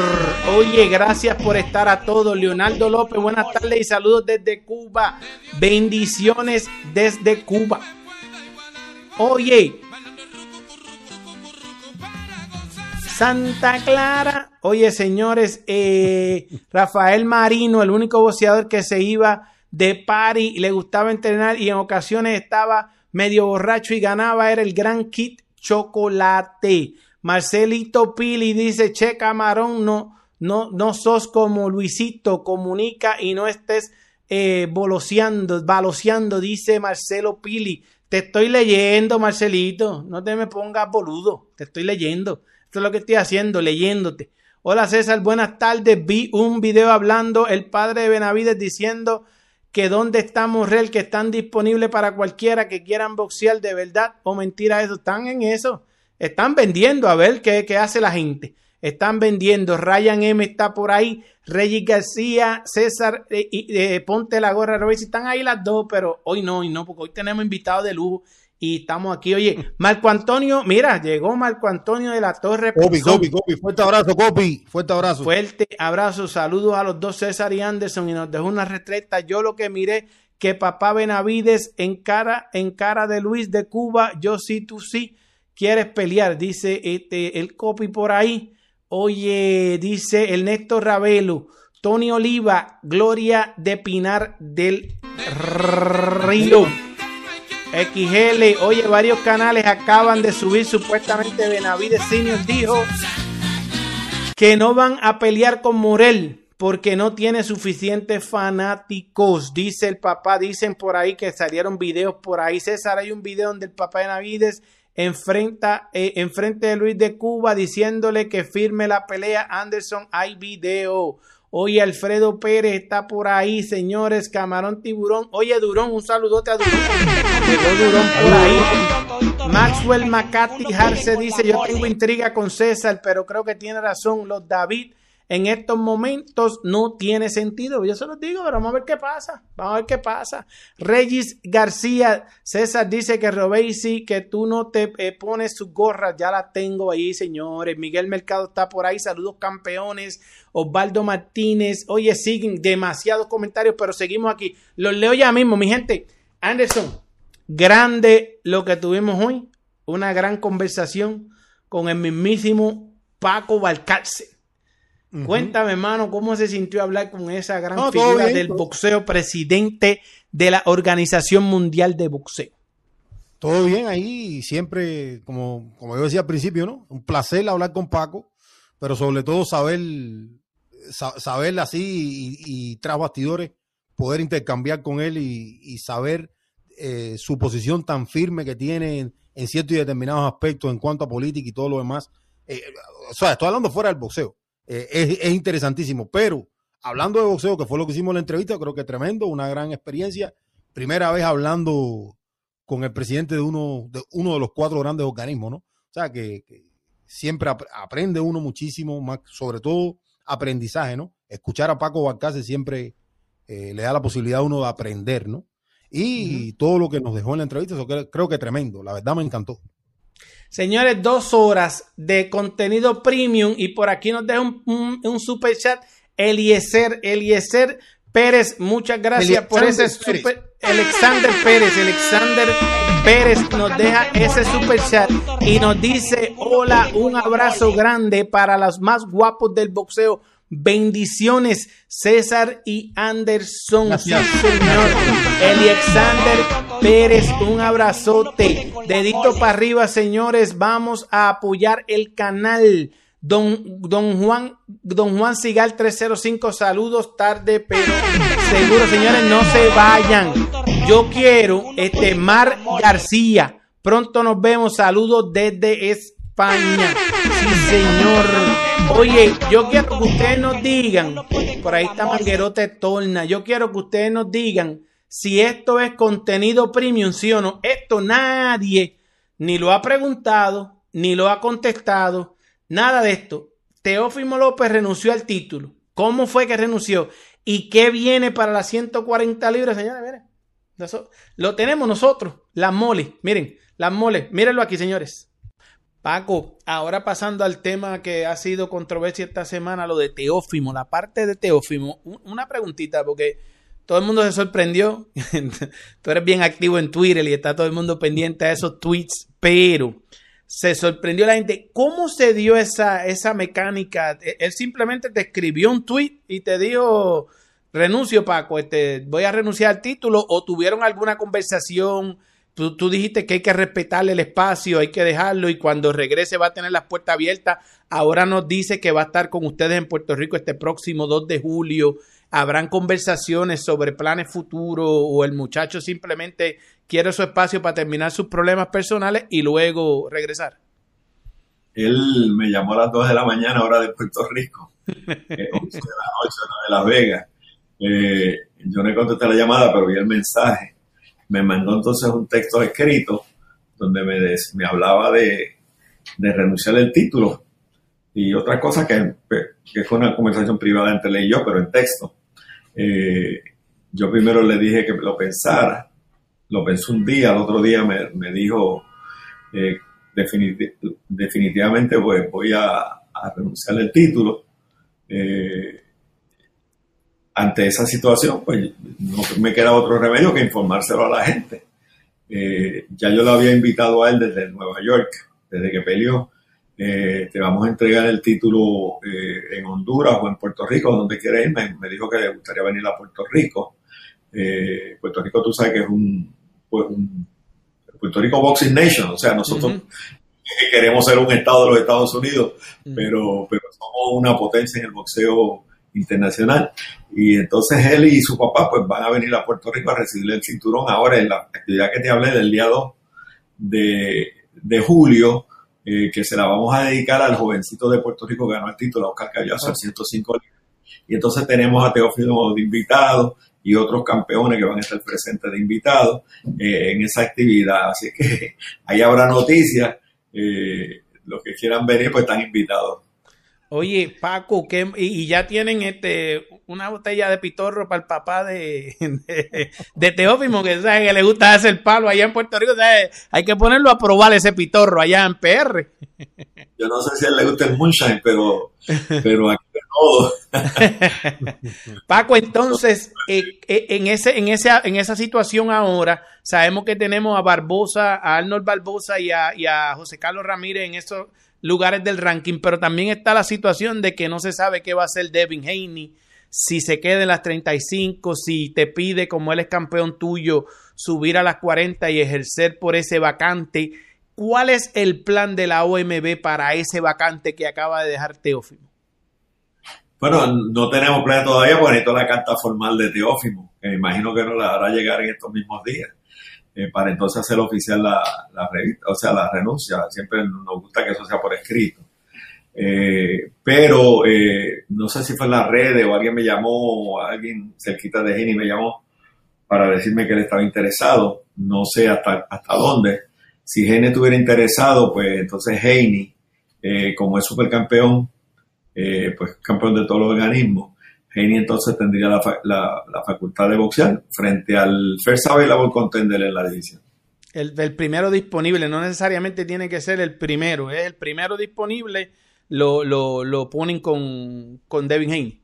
Si él está, ah. si él está dispuesto a ir por ese. Si él estuviera dispuesto. Si él estuviera dispuesto, tiene más derecho que ningún otro. Como es uno de los privilegios de ser supercampeón de OMB, de nosotros de la WBO, porque eh, nosotros tenemos supercampeones, no para ponerle uno debajo ni dos debajo, sino para privilegio. Y ese es uno de los privilegios, como lo tuvo Yusi.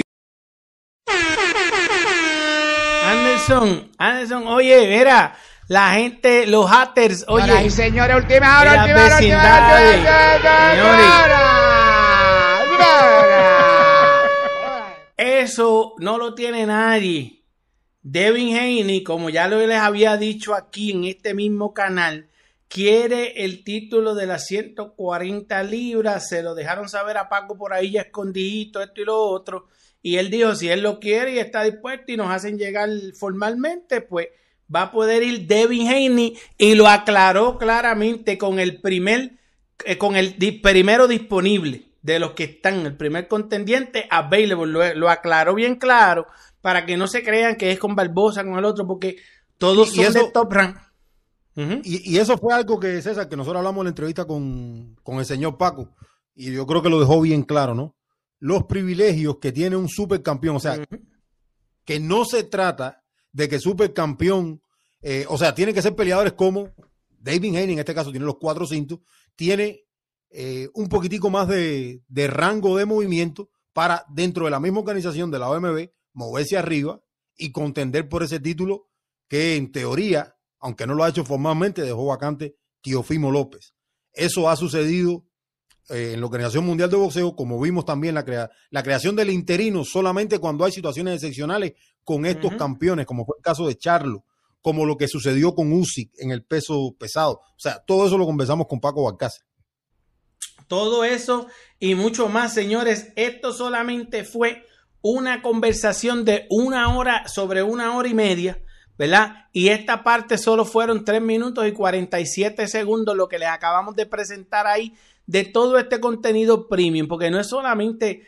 Eh, eh, uno no va a ocupar a Paco Valcárcel para que venga a vacilar con uno en cualquier vecindad, por ahí uno lo ocupa cuando hay noticias, cuando hay cosas importantes que preguntarle, como la situación de Teófimo, que esto es exclusivo. Nadie por ahí ha dicho lo que ya yo había dicho cuando se acabó la pelea, que Devin Haney, si está vacante, va para las 40 a buscar el título vacante, porque después puede hacer negocio con Eddie Hearn y ir contra Progress, pero como campeón. Señores, entonces va por un vacante de las 140 libras, pero todavía, como Teófimo no lo ha hecho oficial, Sí, ustedes escucharon que él llamó a Paco Balcácer a las 2 de la madrugada.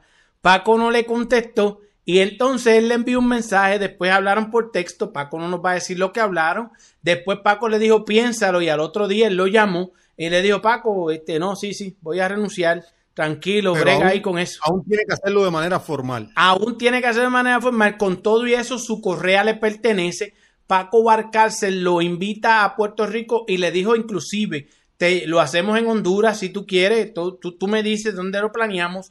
Y entonces, como le hicieron Oscar Collazo, que Miguel Coto dijo, pues vamos a planear aquí, la gente de la OMB y la gente de Miguel Coto planearon ese gran entrega de título al gran eh, campeón puertorriqueño Oscar Collazo, un campeón histórico, lo hizo en solo siete combates. Y eh, mira cómo le dedican esta, esta fiesta del 4 de julio que celebra Paco Balcarce todos los años en Puerto Rico. Esta vez va a ser el domingo 2 de julio pendiente a todas esas noticias eh, y ahí van a estar muchos campeones. Paco nos dijo, antes del 2 de julio ustedes van a saber quiénes son los que están allí porque nosotros vamos a ir por pedazos, señores. Nosotros hoy nos bebimos toda la botella de sabiduría y a ustedes se lo vamos a dar de shot en shot, pero shot premiums como este, porque si no, las vecindades no les da tiempo a anotar todos los detalles y se nos pierden. Poquito a poco. Dímelo, Anderson.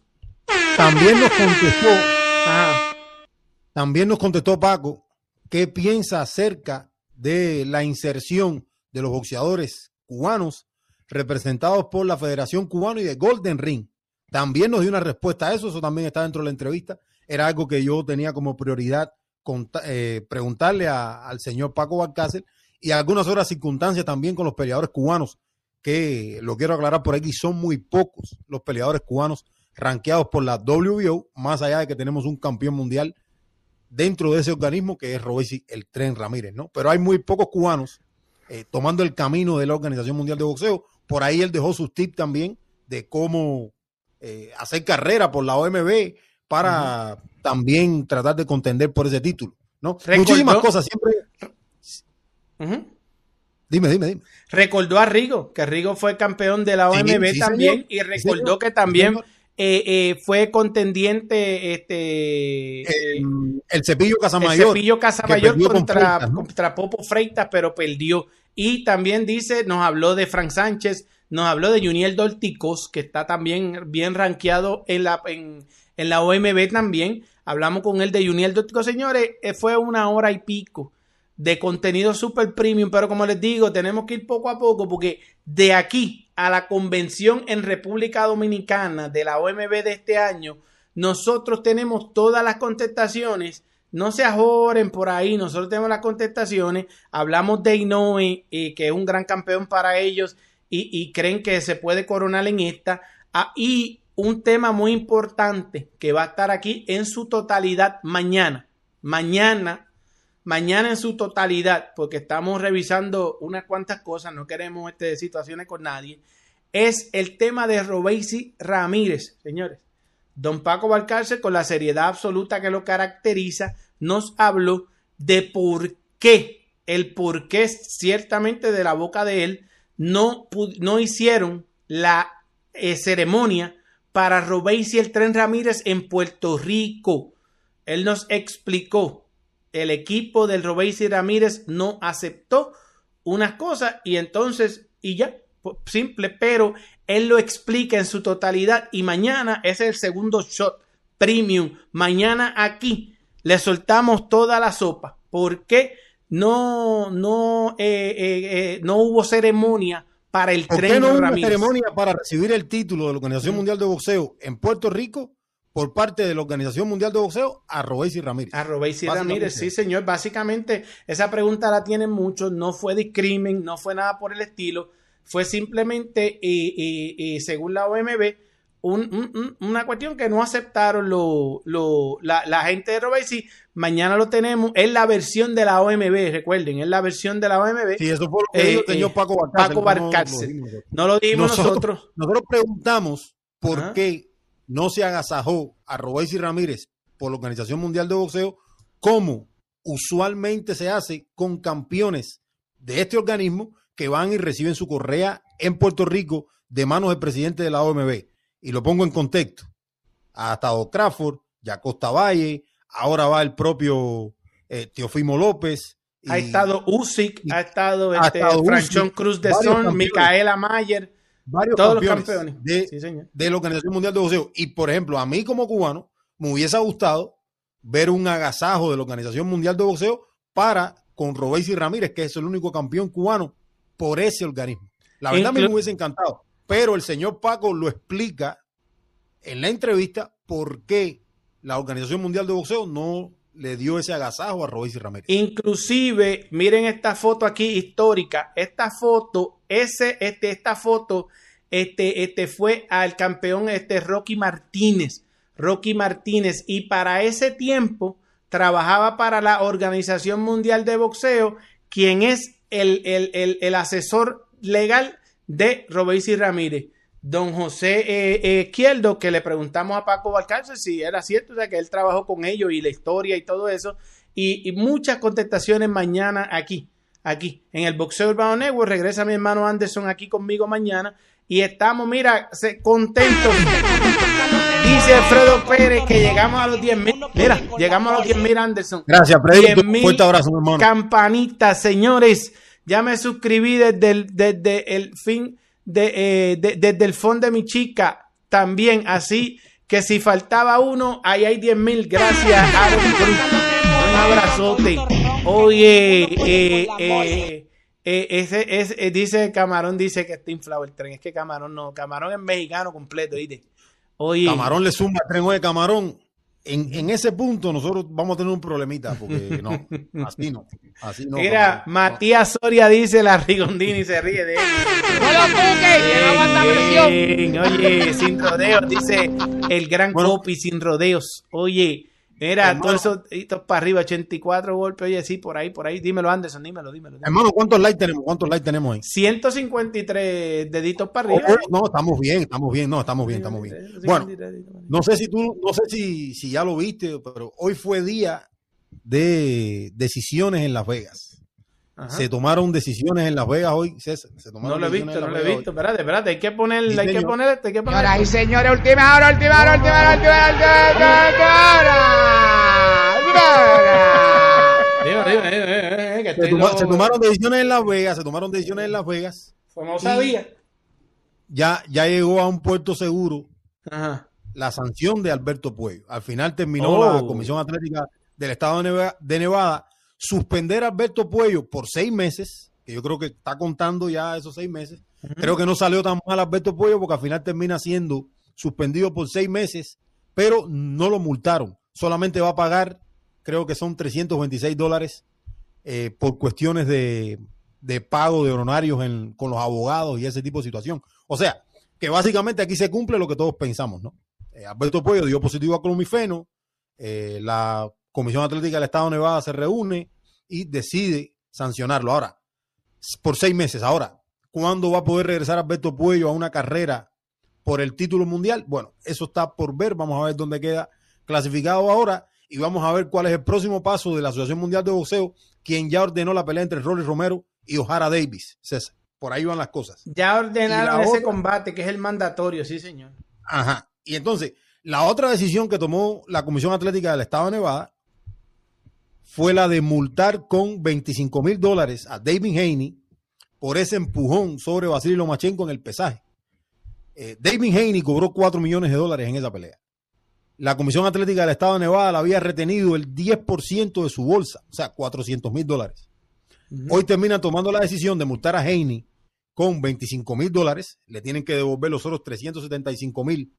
Eso la promoción se lo devuelve a Haney. Y también le cobran un fee de 326 dólares por honorarios en pago de abogados y todo lo demás. O sea, que al final le terminó costando a Haney el empujón 25 mil dólares. 25 mil 326 dólares. Un empujoncito ahí y de bueno, ya, y ya va a recibir y ya va a recibir ese 10% sus de la bolsa. 370 y pico más y va. Sí, y ya va a recibir ese 10% de la bolsa que la había retenido la Comisión Atlética, ya la va a recibir, o sea que por ahí va un dinerito para atrás ahí para Heine. Pero bueno, día de decisiones en, en Las Vegas, César, la Comisión Atlética del Estado de Nevada se reunió hoy y Alberto Pollo, seis meses de suspensión, vamos a ver cómo regresa Pollo. Y los 25 mil dólares de multa para Heine. Qué empujón más caro, César, ¿eh? Qué empujoncito más caro. Oye, Anderson, y, y, y Claro, ¿no? tú, te me- ¿no? tú te metes en unos bonches, muchachos, porque ahora van a estar diciendo por ahí que tú, que tú te pasas leyendo todo por ahí, esto y lo otro, que es, Hermano, ¿sabes? La presión. no, No lo cuque, que no aguanta Mira. presión. No Hermano, tú te pones a nosotros estudiar nos debemos. tanto boxeo. Yo no sé por qué te pones. nosotros nos debemos a informar a estas Por personas eso. que probablemente no tengan el tiempo, son fanáticos del boxeo, no tengan el tiempo, y uno se prepara para informar a las personas. Eso no tiene nada de malo. Eso no tiene nada de malo. O sea, a lo mejor hay gente en el chat que ya lo sabía, bienvenido sea, pero el que no lo sabía se enteró aquí y ya, o sea, así estamos bien y todos somos felices. Sí, señor. Oye, señores, ahí lo tuvieron. Don Paco Valcárcel nos dijo toda la información. ¿Saben qué? Como son tres minutitos, yo se los voy a poner una vez más, porque yo quiero que ustedes vean, pero primero voy a leer este super chat que nos acaba de llegar aquí. Miren cómo está el mensaje ahí, señor. Un super chat de don, de don Juan Cigar 305. Un abrazo a don Juan Cigar. Gracias por el super chat. Y un super chat de Pablo B. este, Saludos, celebrando que llegamos a los 10 mil suscriptores desde Chile. Desde Chile. Felicitaciones por los 10 mil y nos deja un super chat. Y yo con las 10 mil celebrando aquí los 10 mil suscriptores, queremos traerle una vez más este bombazo de Paco Valcárcel, donde nos informa que Devin Haney sí quiere el título.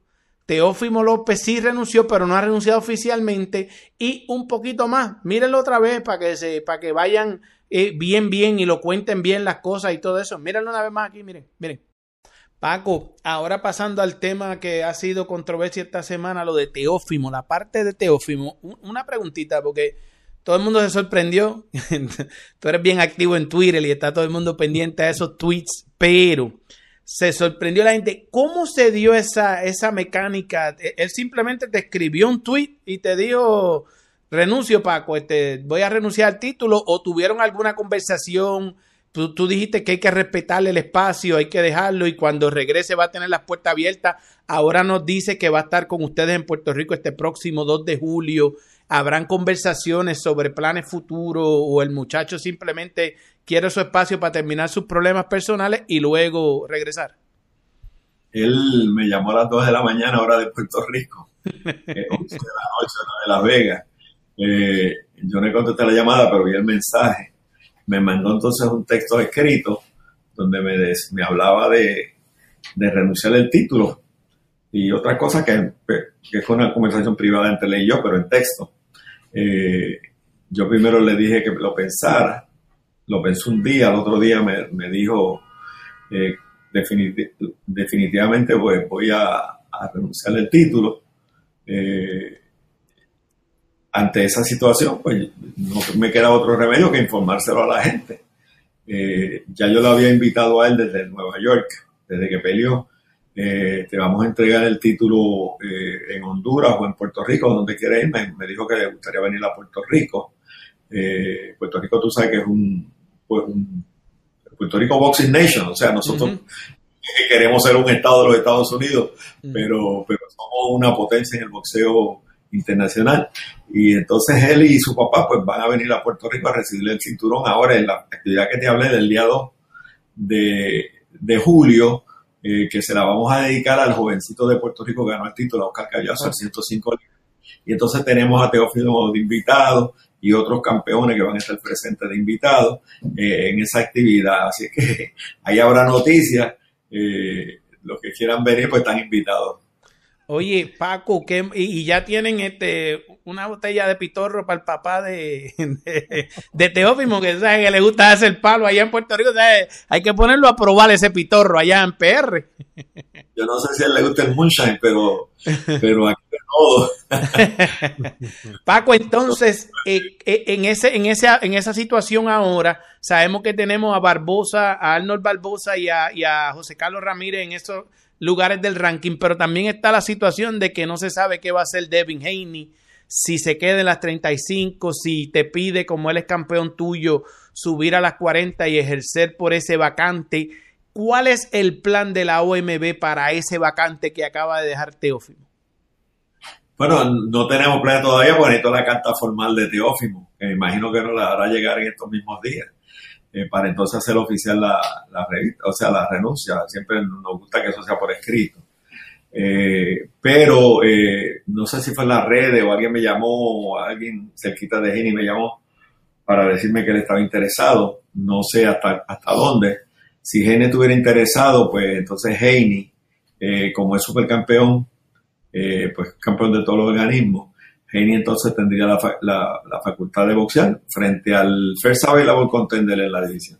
El, primero disponible, no necesariamente tiene que ser el primero, es el primero disponible, lo, lo, ponen con, con Devin Haney.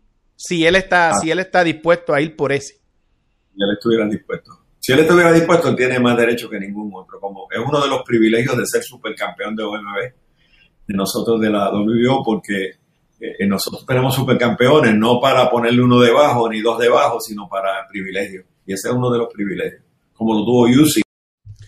Ese es uno de los privilegios y otro de los privilegios es que cuando usted eh, comenta aquí, nosotros lo leemos. Jeffrey Cordero, bueno, ya están en los 10 mil suscriptores. Un abrazote. Richard Parker. un gran superchat un gran superchat de Jorge López, 10 de Jorge López, pero llegó el de super, el superchat de Jorge López. Muchas gracias.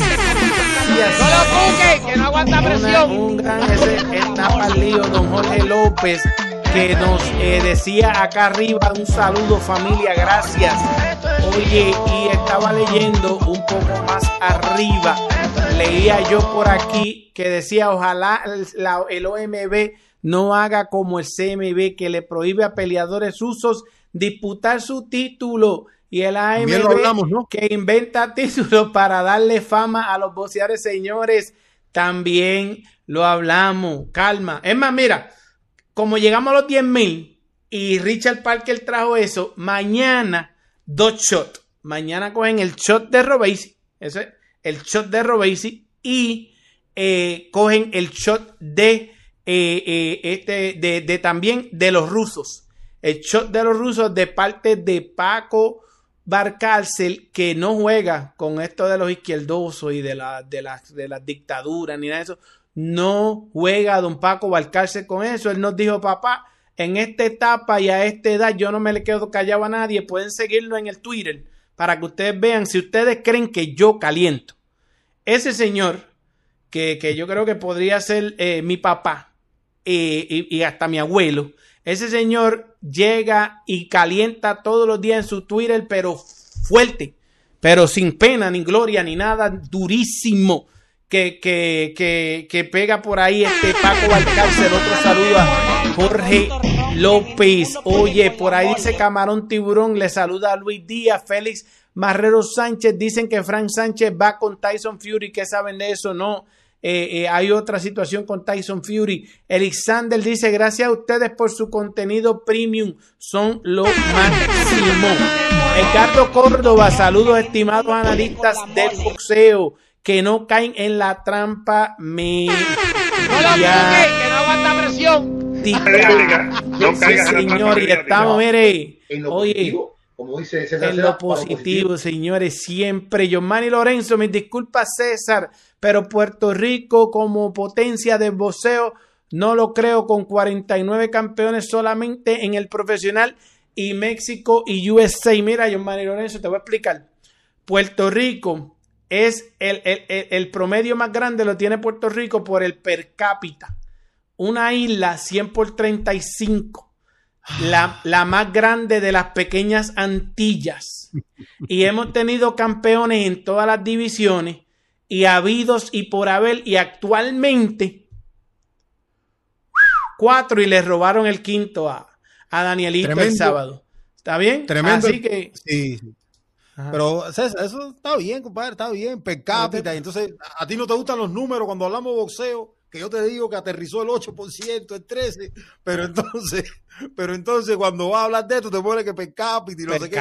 ponte la corneta tú mismo, ponte la corneta tú mismo. No, no lo cuques, que no aguanta presión. Per cápita era, eh, no tenemos cuatro, no tenemos cuatro. Per cápita, tenemos este, este acoto pentacampeón, nadie tiene mejor récord que Amanda. No, pero te digo, pero te digo como te gustan los per cápita, muchachos. Eso, tú, eres un fanático grandísimo. Eres un fanático grandísimo, Amanda Serrano. Tu peleadora favorita. De, de, Cobra, es campeona, es campeona. Oye, cuenta en los promedios, en los promedios cuenta. Fanático, sí. Fanático, hay gente que cayó en la trampa mediática contigo y Torrilla, ¿tú sabes? No sé, no recuerdo quién dijo ayer.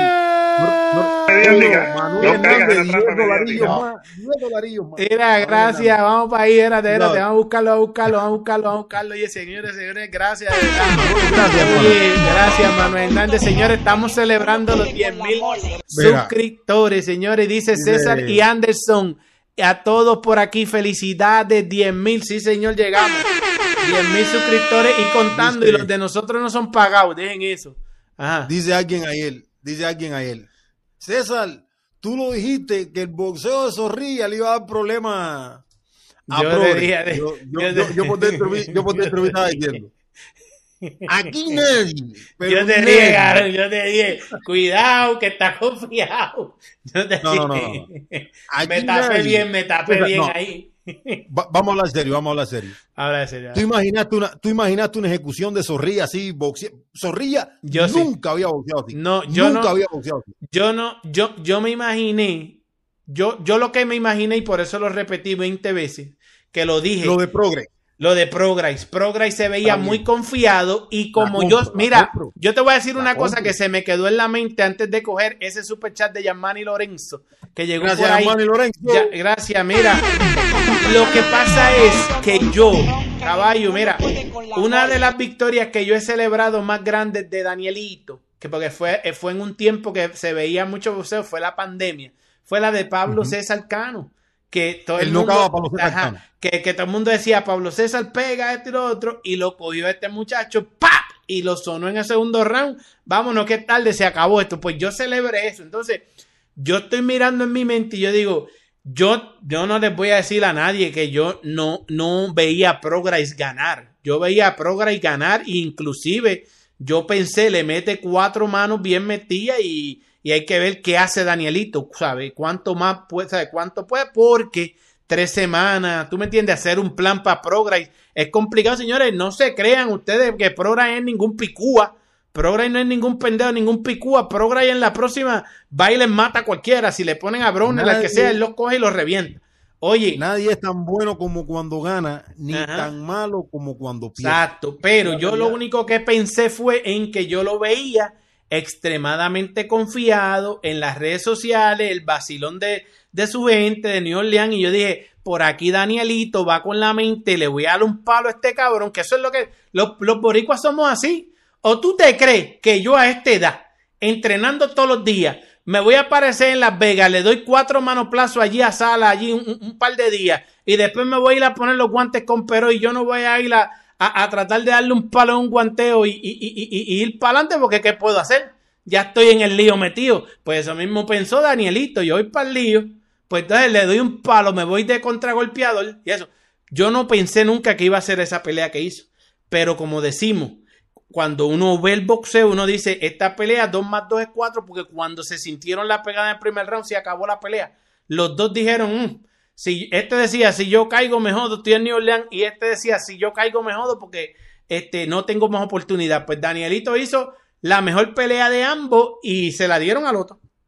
No lo creo así de esa manera. Yo creo que los dos hicieron una pelea. Mira, por ahí llegó Morales Day. Dos horas leyendo a la gente, una hora poniendo la música, tres minutos de entrevista. Oye, hombre, vamos para la información. Siempre el programa es así. Gracias, don Morales. Pero es que hemos dado información con cojones aquí. Pero vamos para más, vamos para más. Vamos para más, vamos para más. Sí, señor. Voy para más. Mira, muchísima actividad en las 168 libras, por lo menos en redes sociales. Hablamos muchísimo de qué va a hacer Canelo. Badu Jack le desmontó su, su, el circuito que tenía montado Canelo ahí. Que si se da, que si no se da, Morel y Benavides va a subir Berlanga contra Quigley, que tiene que demostrar Berlanga a qué viene o si quiere hacer una, una pelea con Canelo next. Eh, bueno, ahora, el clasificado número uno por el CMB ya tiene fecha para regresar. Y recordemos, Canelo es campeón por el CMB, es supercampeón. Eh, David Benavides es el campeón interino. Y Christian Mbili, el peleador francés, ya tiene fecha de regreso, César. Va a regresar en la cartelera de Arthur Beterbiev y Callum Smith el 19 de agosto, allá en el 19 de julio, ¿no? 19 de julio, ¿cuándo es esa pelea?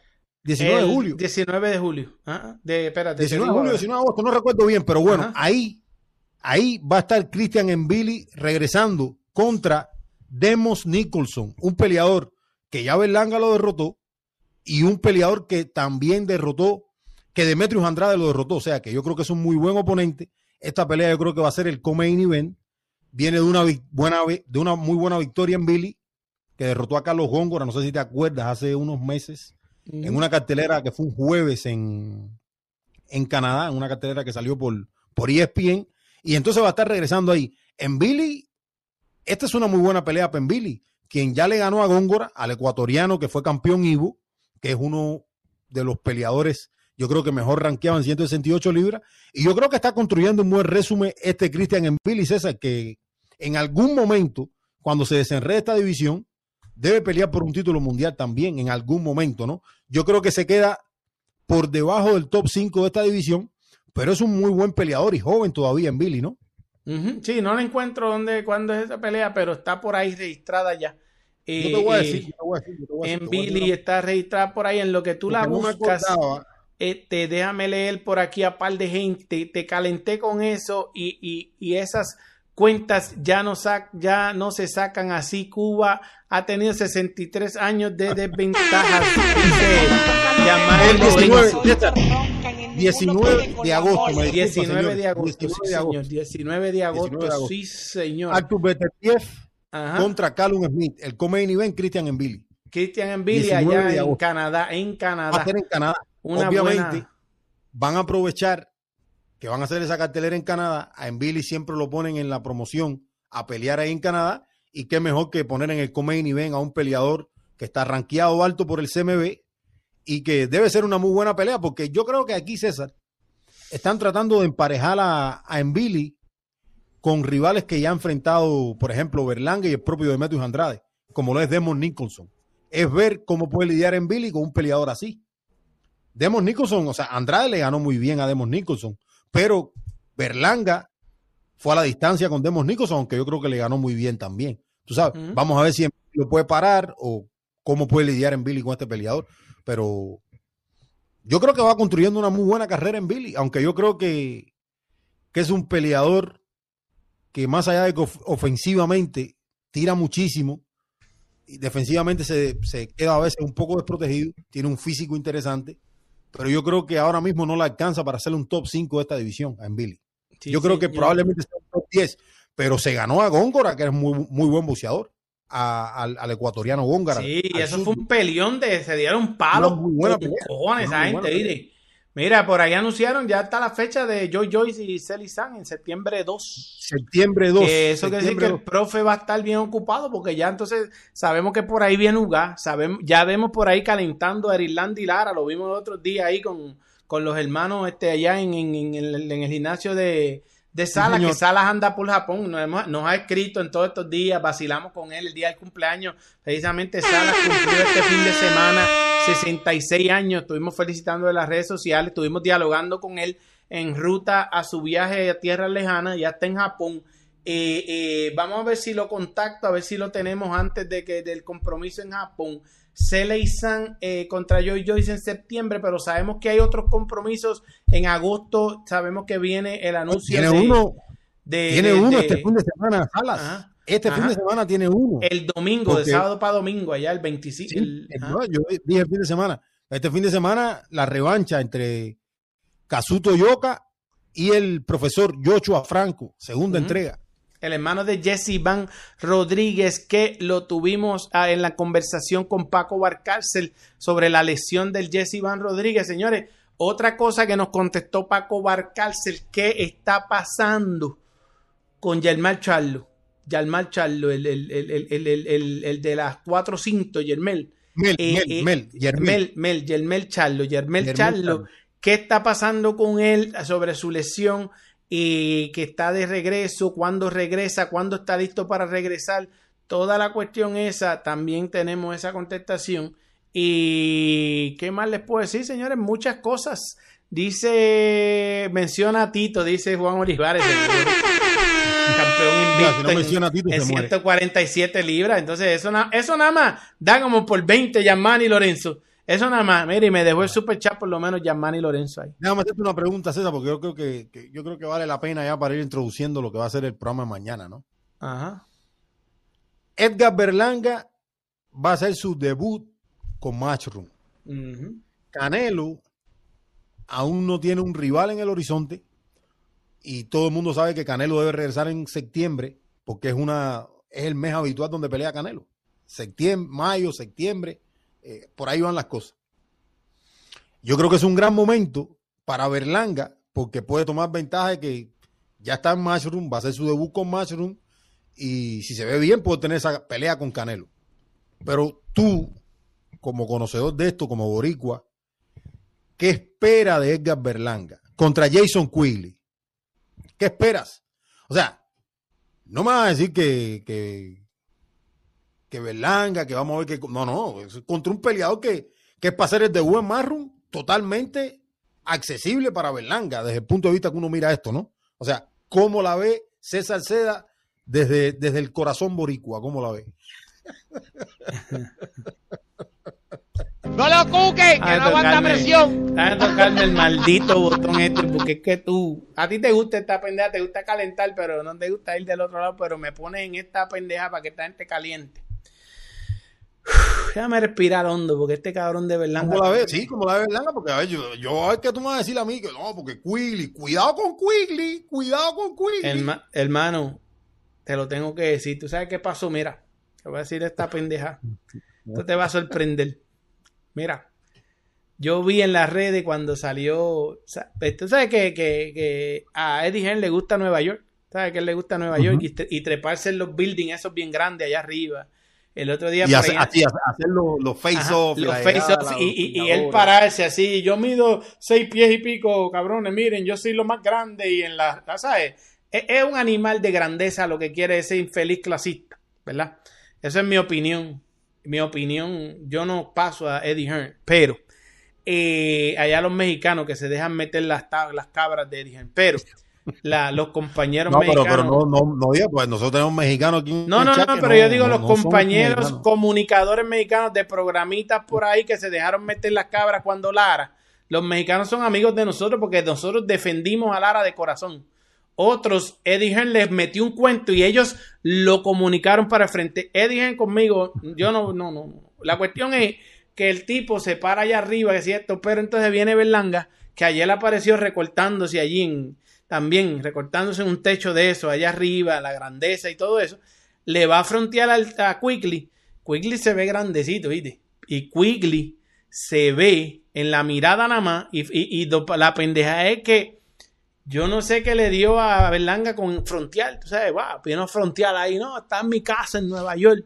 ¿Tú me entiendes? Y No, cuando, va a hacer su debut con Mastro, está en su casa y eso. cuando esas cosas pasan es que aparecen los palos. Y, entonces, si te coge un palo de eso, aquí lo mire, señores, aquí no hay de otra.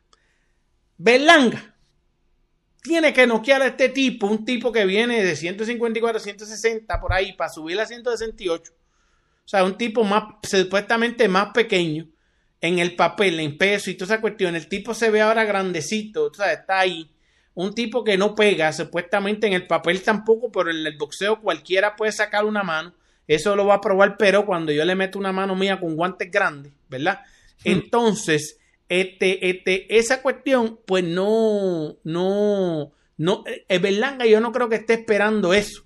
¿Sabe? Entonces, este tipo viene de tierra lejana, no tiene nada que perder y mucho que deslucir y mucho que lucir. O sea, él puede, él tiene, si él desluce a Berlanga, se caen las acciones y él se trepa como zorrilla que deslució a este muchacho. Y eso. Entonces, él viene de underdog, no tiene nada que perder. Va a tener público en Nueva York porque estos cabrones irlandeses, o sea, esta gente de allá, de, de, de UK, de por allá, yo no sé dónde es Quigley, de, de por allá, traen, tienen gente en Nueva York. Y ese público Pero, paga pero taquilla. esa es la pregunta. La pregunta es, según tú, ¿qué va a hacer Berlanga? Ya, eso es lo que- Bueno, Berlanga tiene que. Yo no, yo no te puedo decir qué va a hacer Berlanga.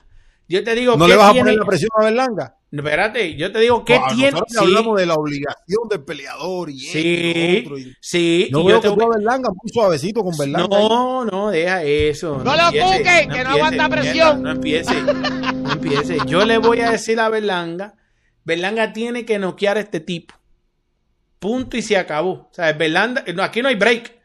Si tú quieres pelear con Canelo o, o que te mencionen encima, o sea, si Berlanga no noquea a este tipo antes de la mitad del combate o en el mismísimo primer asalto para revivir al Berlanga Monster ese de uh, y treparse en, en la tercera guau, en Nueva York y Fat Joe y todo el mundo ahí, ¿verdad? Sí, y, que él pueda después en agosto ir Orlando sin, sin tener que mirar para el lado. Pues entonces él tiene que noquear a este tipo en un asalto, dos asaltos, tres asaltos, antes de la mitad del combate. Tiene que noquear a este tipo, dejar un statement, porque es de la única forma que él tiene otro combate. ¿Tú me entiendes? Si él no noquea a este tipo, él va a mirar a que lo, a que lo saque de carrera eh, Pacheco. Lo que le va a tocar es Pacheco y compañía. si él saca a este tipo en menos de seis asaltos, que debería ser primero, segundo, que debería ser, tiene la presión de noquear en el Tier, porque si no, mira, el primer tweet y la primera cabrona que vamos a oír va a ser Tío Bob. Tío Bob va a decir, ve, ya se los dije, que cabrón yo no quería, ¿sabes? Este y lo otro. Tí- Tío Bob se va a mandar una de las de él. Eh, ya Tío Bob tiene a alguien con el teléfono en la mano de Tío Bob eh, diciéndole, pon esto ahí, tenlo en el shoot ahí, que cuando de eso le das enter. O sea, ya tienen el libreto ya de, ¿ve? por eso es que no queríamos, pa- ¿sabes? Porque le van a tirar a Eddie Hearn.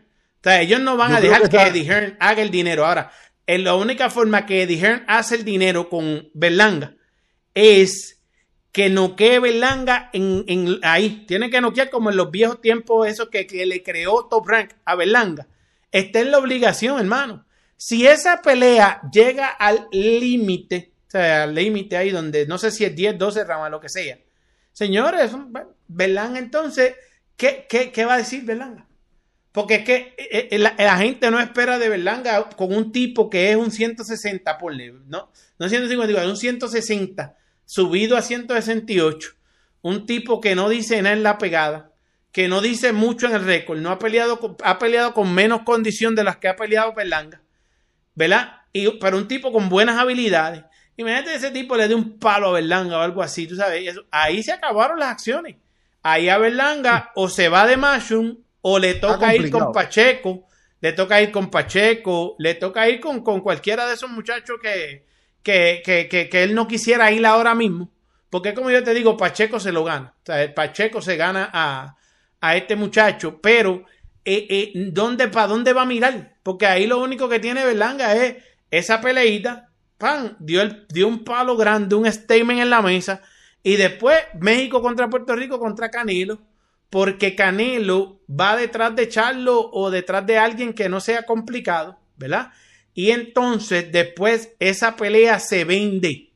Si Berlanga da un palo y, y, y noquea a este muchacho, oye, la gente va a comprar, yo lo compro también, que, que, que Berlanga puede con Canelo, la gente lo va a comprar, ¿me entiendes? La gente va a comprar eso, ¿sabes? Este, Berlanga dando un palo ahora se pone en, en, en una popularidad increíble, pero si no del palo este fin de semana y encima viene Adamis este Carlos Adames, el dominicano, el, que la tiene pesada, y coge y derrota a este muchacho que él va contra este muchacho en Minnesota. Entonces se le, se, ¿sabe? Porque Adames va a buscar también un knockout aparatoso. O sea, Adames va a seguir dando manotazos ahí en el, en el mediano, buscando. Yo, creo que no se salva, no se salva Julian Williams. Se ve complicado para Julian Williams, un peleador que en los últimos tiempos ha visto vulnerable, la verdad. Julian Williams contra un Carlos Adames que, que Espérate, hombre, hombre, hombre, hombre, Un super chat, super chat, Un super chat de Joel Mestril. Felicidades por los 10 mil. El almacén tirando lo mejor éxitos. Dímelo, Adame contra Julian James. Julian Williams. Yo creo que. Julian Williams, Julian Williams. yo, yo creo que no tiene chance aquí. Eh, yo creo que se ve muy superior yo entiendo que se está moviendo William para 60, ya no daba 54, pero la carrera de Julian William en el momento en que incluso fue campeón unificado en 54, cuando era una división donde se estaban pasando los cintos de un lado a otro, parecía que podía afianzarse en esa división, pero al final eh, terminó, terminó siendo muy inconsistente. Contra un Adames en 160 libras, que se ha visto bien en esa división, que noqueó a Juanito Montiel, que después que obtuvo una gran victoria contra Sergi Deravichenko, que está viviendo un gran momento boxístico, que se ve bien Adame fuerte, pegando duro en esa división, yo creo que, está bien complicado para Julian Williams. Está bien, pero bien, bien, bien complicado para Julian Williams, la verdad. Súper complicado para Julian Williams, pero esa cartelera es la cartelera que más hay que prestarle atención. Esa cartelera hay que prestarle atención porque esa pelea regresa a Erickson Lubin Regresa Regresa Luis, también contra Luis Arias. Contra Luis Arias y el Pumita Martini, el argentino, se va a ir a dar unos palos contra, Jade Bornea, que, es un palero. El Jade Bornea ese va a la. A la, a la hay que matarse esos dos en la raya. Oíste, el Pumita Martínez y el filipino este Jade Bornea van a matarse en la raya. Yo creo que esa debe ser la pelea del fin de semana, debe ser esa. Hay que ver cuánto le aguanta este muchacho a Dames y hay que ver qué trae Erickson Lubin en su regreso monumental a la ciudad de Minnesota. Eh, Carlos Adames, eh, eh, que, tú sabes que entrena en Pound for Pound con los cubanos allí, es muy amigo de los cubanos, se llevan muy bien. Y Carlos Adames es un alma en la fiesta, tú sabes, un tipo alegre, un tipo que carismático, un tipo que mete mano, un tipo real. Carlos Adame, un tipo real, yo he compartido con él en un sinnúmero de ocasiones, lo, entrevistamos aquí, ah, precisamente en, en Pan for en vivo aquí en este canal. Yo estaba allí en Pan for Pound y lo fui a entrevistar y todo eso. Un tipo real que lo mantiene real y, y, que, y que dice, bueno, gracias Morrel por prestarme tu casa de estelar. Voy a, no te voy a defraudar, voy a reventarme a uno aquí y le tocó el turno a Julian Williams. Hay que ver qué hace Carlos Adame con Julian Williams. Eso va a dictar la pauta porque ahí es donde vamos a saber. Porque mira, este muchacho, Germel Charlo, tiene dos opciones. O esta, hospital o, cementerio. Tiene a Tizu un lado y si sube a 60 y el hermano deja el título, eh, eh, tú sabes, tiene por el otro lado a, ¿tú me entiendes? A Carlos Adame. Entonces, pues hay que ver, hay que ver qué, qué, es lo que, qué es lo que tenemos ahí, porque es complicado para este muchacho este, este, este, pensar qué va a hacer. Porque Germán Charlos dice, nos dijo Paco Barcárcel toda esa cuestión, pero hay que ver qué van a hacer ahora este, este, este, con toda esta situación, todos estos muchachos pensando con quién van, con quién no van, las lecciones, todo eso. Eso es interesantísimo, todo lo que hablamos con Paco Alcácer, pero para mí, esa cartelera va a ser la mejor del fin de semana, incluyendo que, pues, por el morbo, porque la cartelera de, de top de, de, de, Berlanga no, dice nada. La, verdad, las carteleras, esas carteleras que está transmitiendo Dazón, la verdad, no, Eso no, dice nada, hermano. eso, a menos que nos encontremos con un knockout como el que le dieron a Ram Lali, que entonces, pues, eso es un highlight, o sea, eso es un highlight, y fue una buena pelea. Fue una gran pelea, esas dos muchachas. Esas dos muchachas se metieron con todo. Fue tremendo highlight. Una gran pelea, tremendo highlight, pero boxeo femenino, la gente no habló eso, la gente ni miró para ahí. La verdad. Sí, sí, la gente no miró, no miró eso, este, no, no, No Pues, miraron ni nada, señores. Déjame leer unos poquitos comentarios rapidito, porque esta gente se han votado. Los charlos no tienen para dónde coger, dice Adonis Borreira. Camarón Tiburón dice, César, no infles más a Berlanga, no lo infle más. es boricua, es boricua. Este, este es boricua, espérate, déjame, este, que aquí está todo el mundo, todo el mundo nos tiene loco con esa gran entrevista. Oye, Joel Mestre, el, el de eso, Berlanga no tiene quijada. Si lo tumbo Cáceres, eh, que es un normalito, dice Luisito Rodríguez. Camarón tiburón a Bultanga hay que darle, maltratarlo, no hay de otra. Eso nomás se merece el rey de los bultos, dice este muchacho Camarón tiburón Javier Olivares. Te vas a marear eh, a hacer eh, en todas esas vueltas que das. A Zorrilla no le quedan eh, eh, acciones, papi. Dice, oye, Zorrilla creció en sus acciones. Hay pelea entre los David. Hasta que yo no la vea filmar.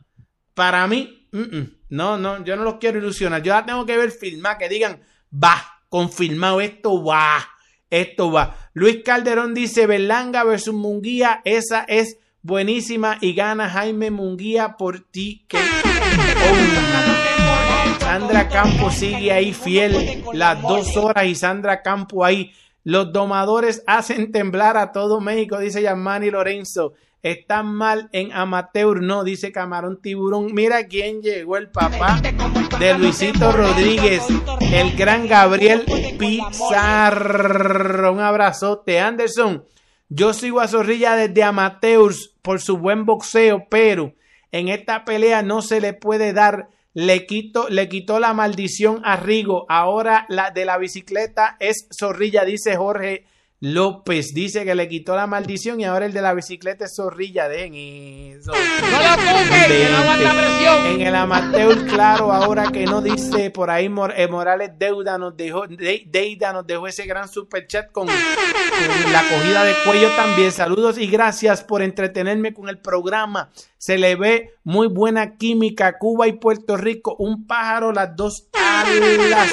Así nos lo dijo Paco Valcárcel también, señores. Realizadores de cine y TV cubanos dice por qué le da tanto trabajo a los, a los pensadores reconocer la derrota. Oye, menciona a Tito, decía por ahí este muchacho. Gracias, señores. Otro gran programazo, otra gran tarde, señores. Recuerden, mañana contenido premium. Y esta noche mandamos un video por ahí ya mismito. Mañana contenido premium, todo lo que realmente pasó con Robesi en Puerto Rico, lo vamos a tener aquí. Y mucho, pero mucho, pero mucho más. Señores, mucho, pero mucho más. Los vamos a tener aquí. eh, eh, vamos a hablar mucho más con Paco Valcárcel mañana. Y por ahí, ¿cuál era el otro pedazo que le dijimos a la gente que íbamos a poner temprano? Dijo alguien que pusiéramos. Tú dijiste y, y no sé cuál otro dijiste Sí, ahí, no sé. Hay otro que tengo que verificar en los comentarios. Sí, sí, mucho, mucho, mucho, mucho, mucho. Pero hablamos también con Paco Valcárcel lo de la situación de para qué usan los sanction fees, lo, lo, lo, lo que le cobran a los peleadores por, eh, por sancionar los combates, que es el 3% de la bolsa.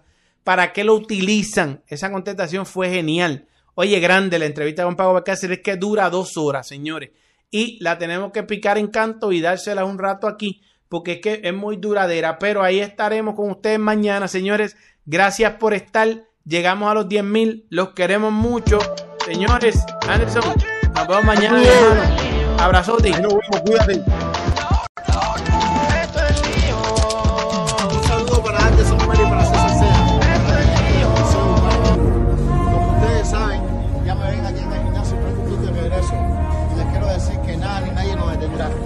Cuando eres bueno y cuando quieres ser el mejor no hay vacaciones.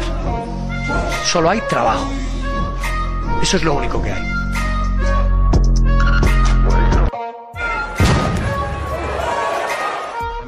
When he hit me with that shot, my head still hurts, but that's what happened. I didn't know where I was. It was I couldn't see from the eye,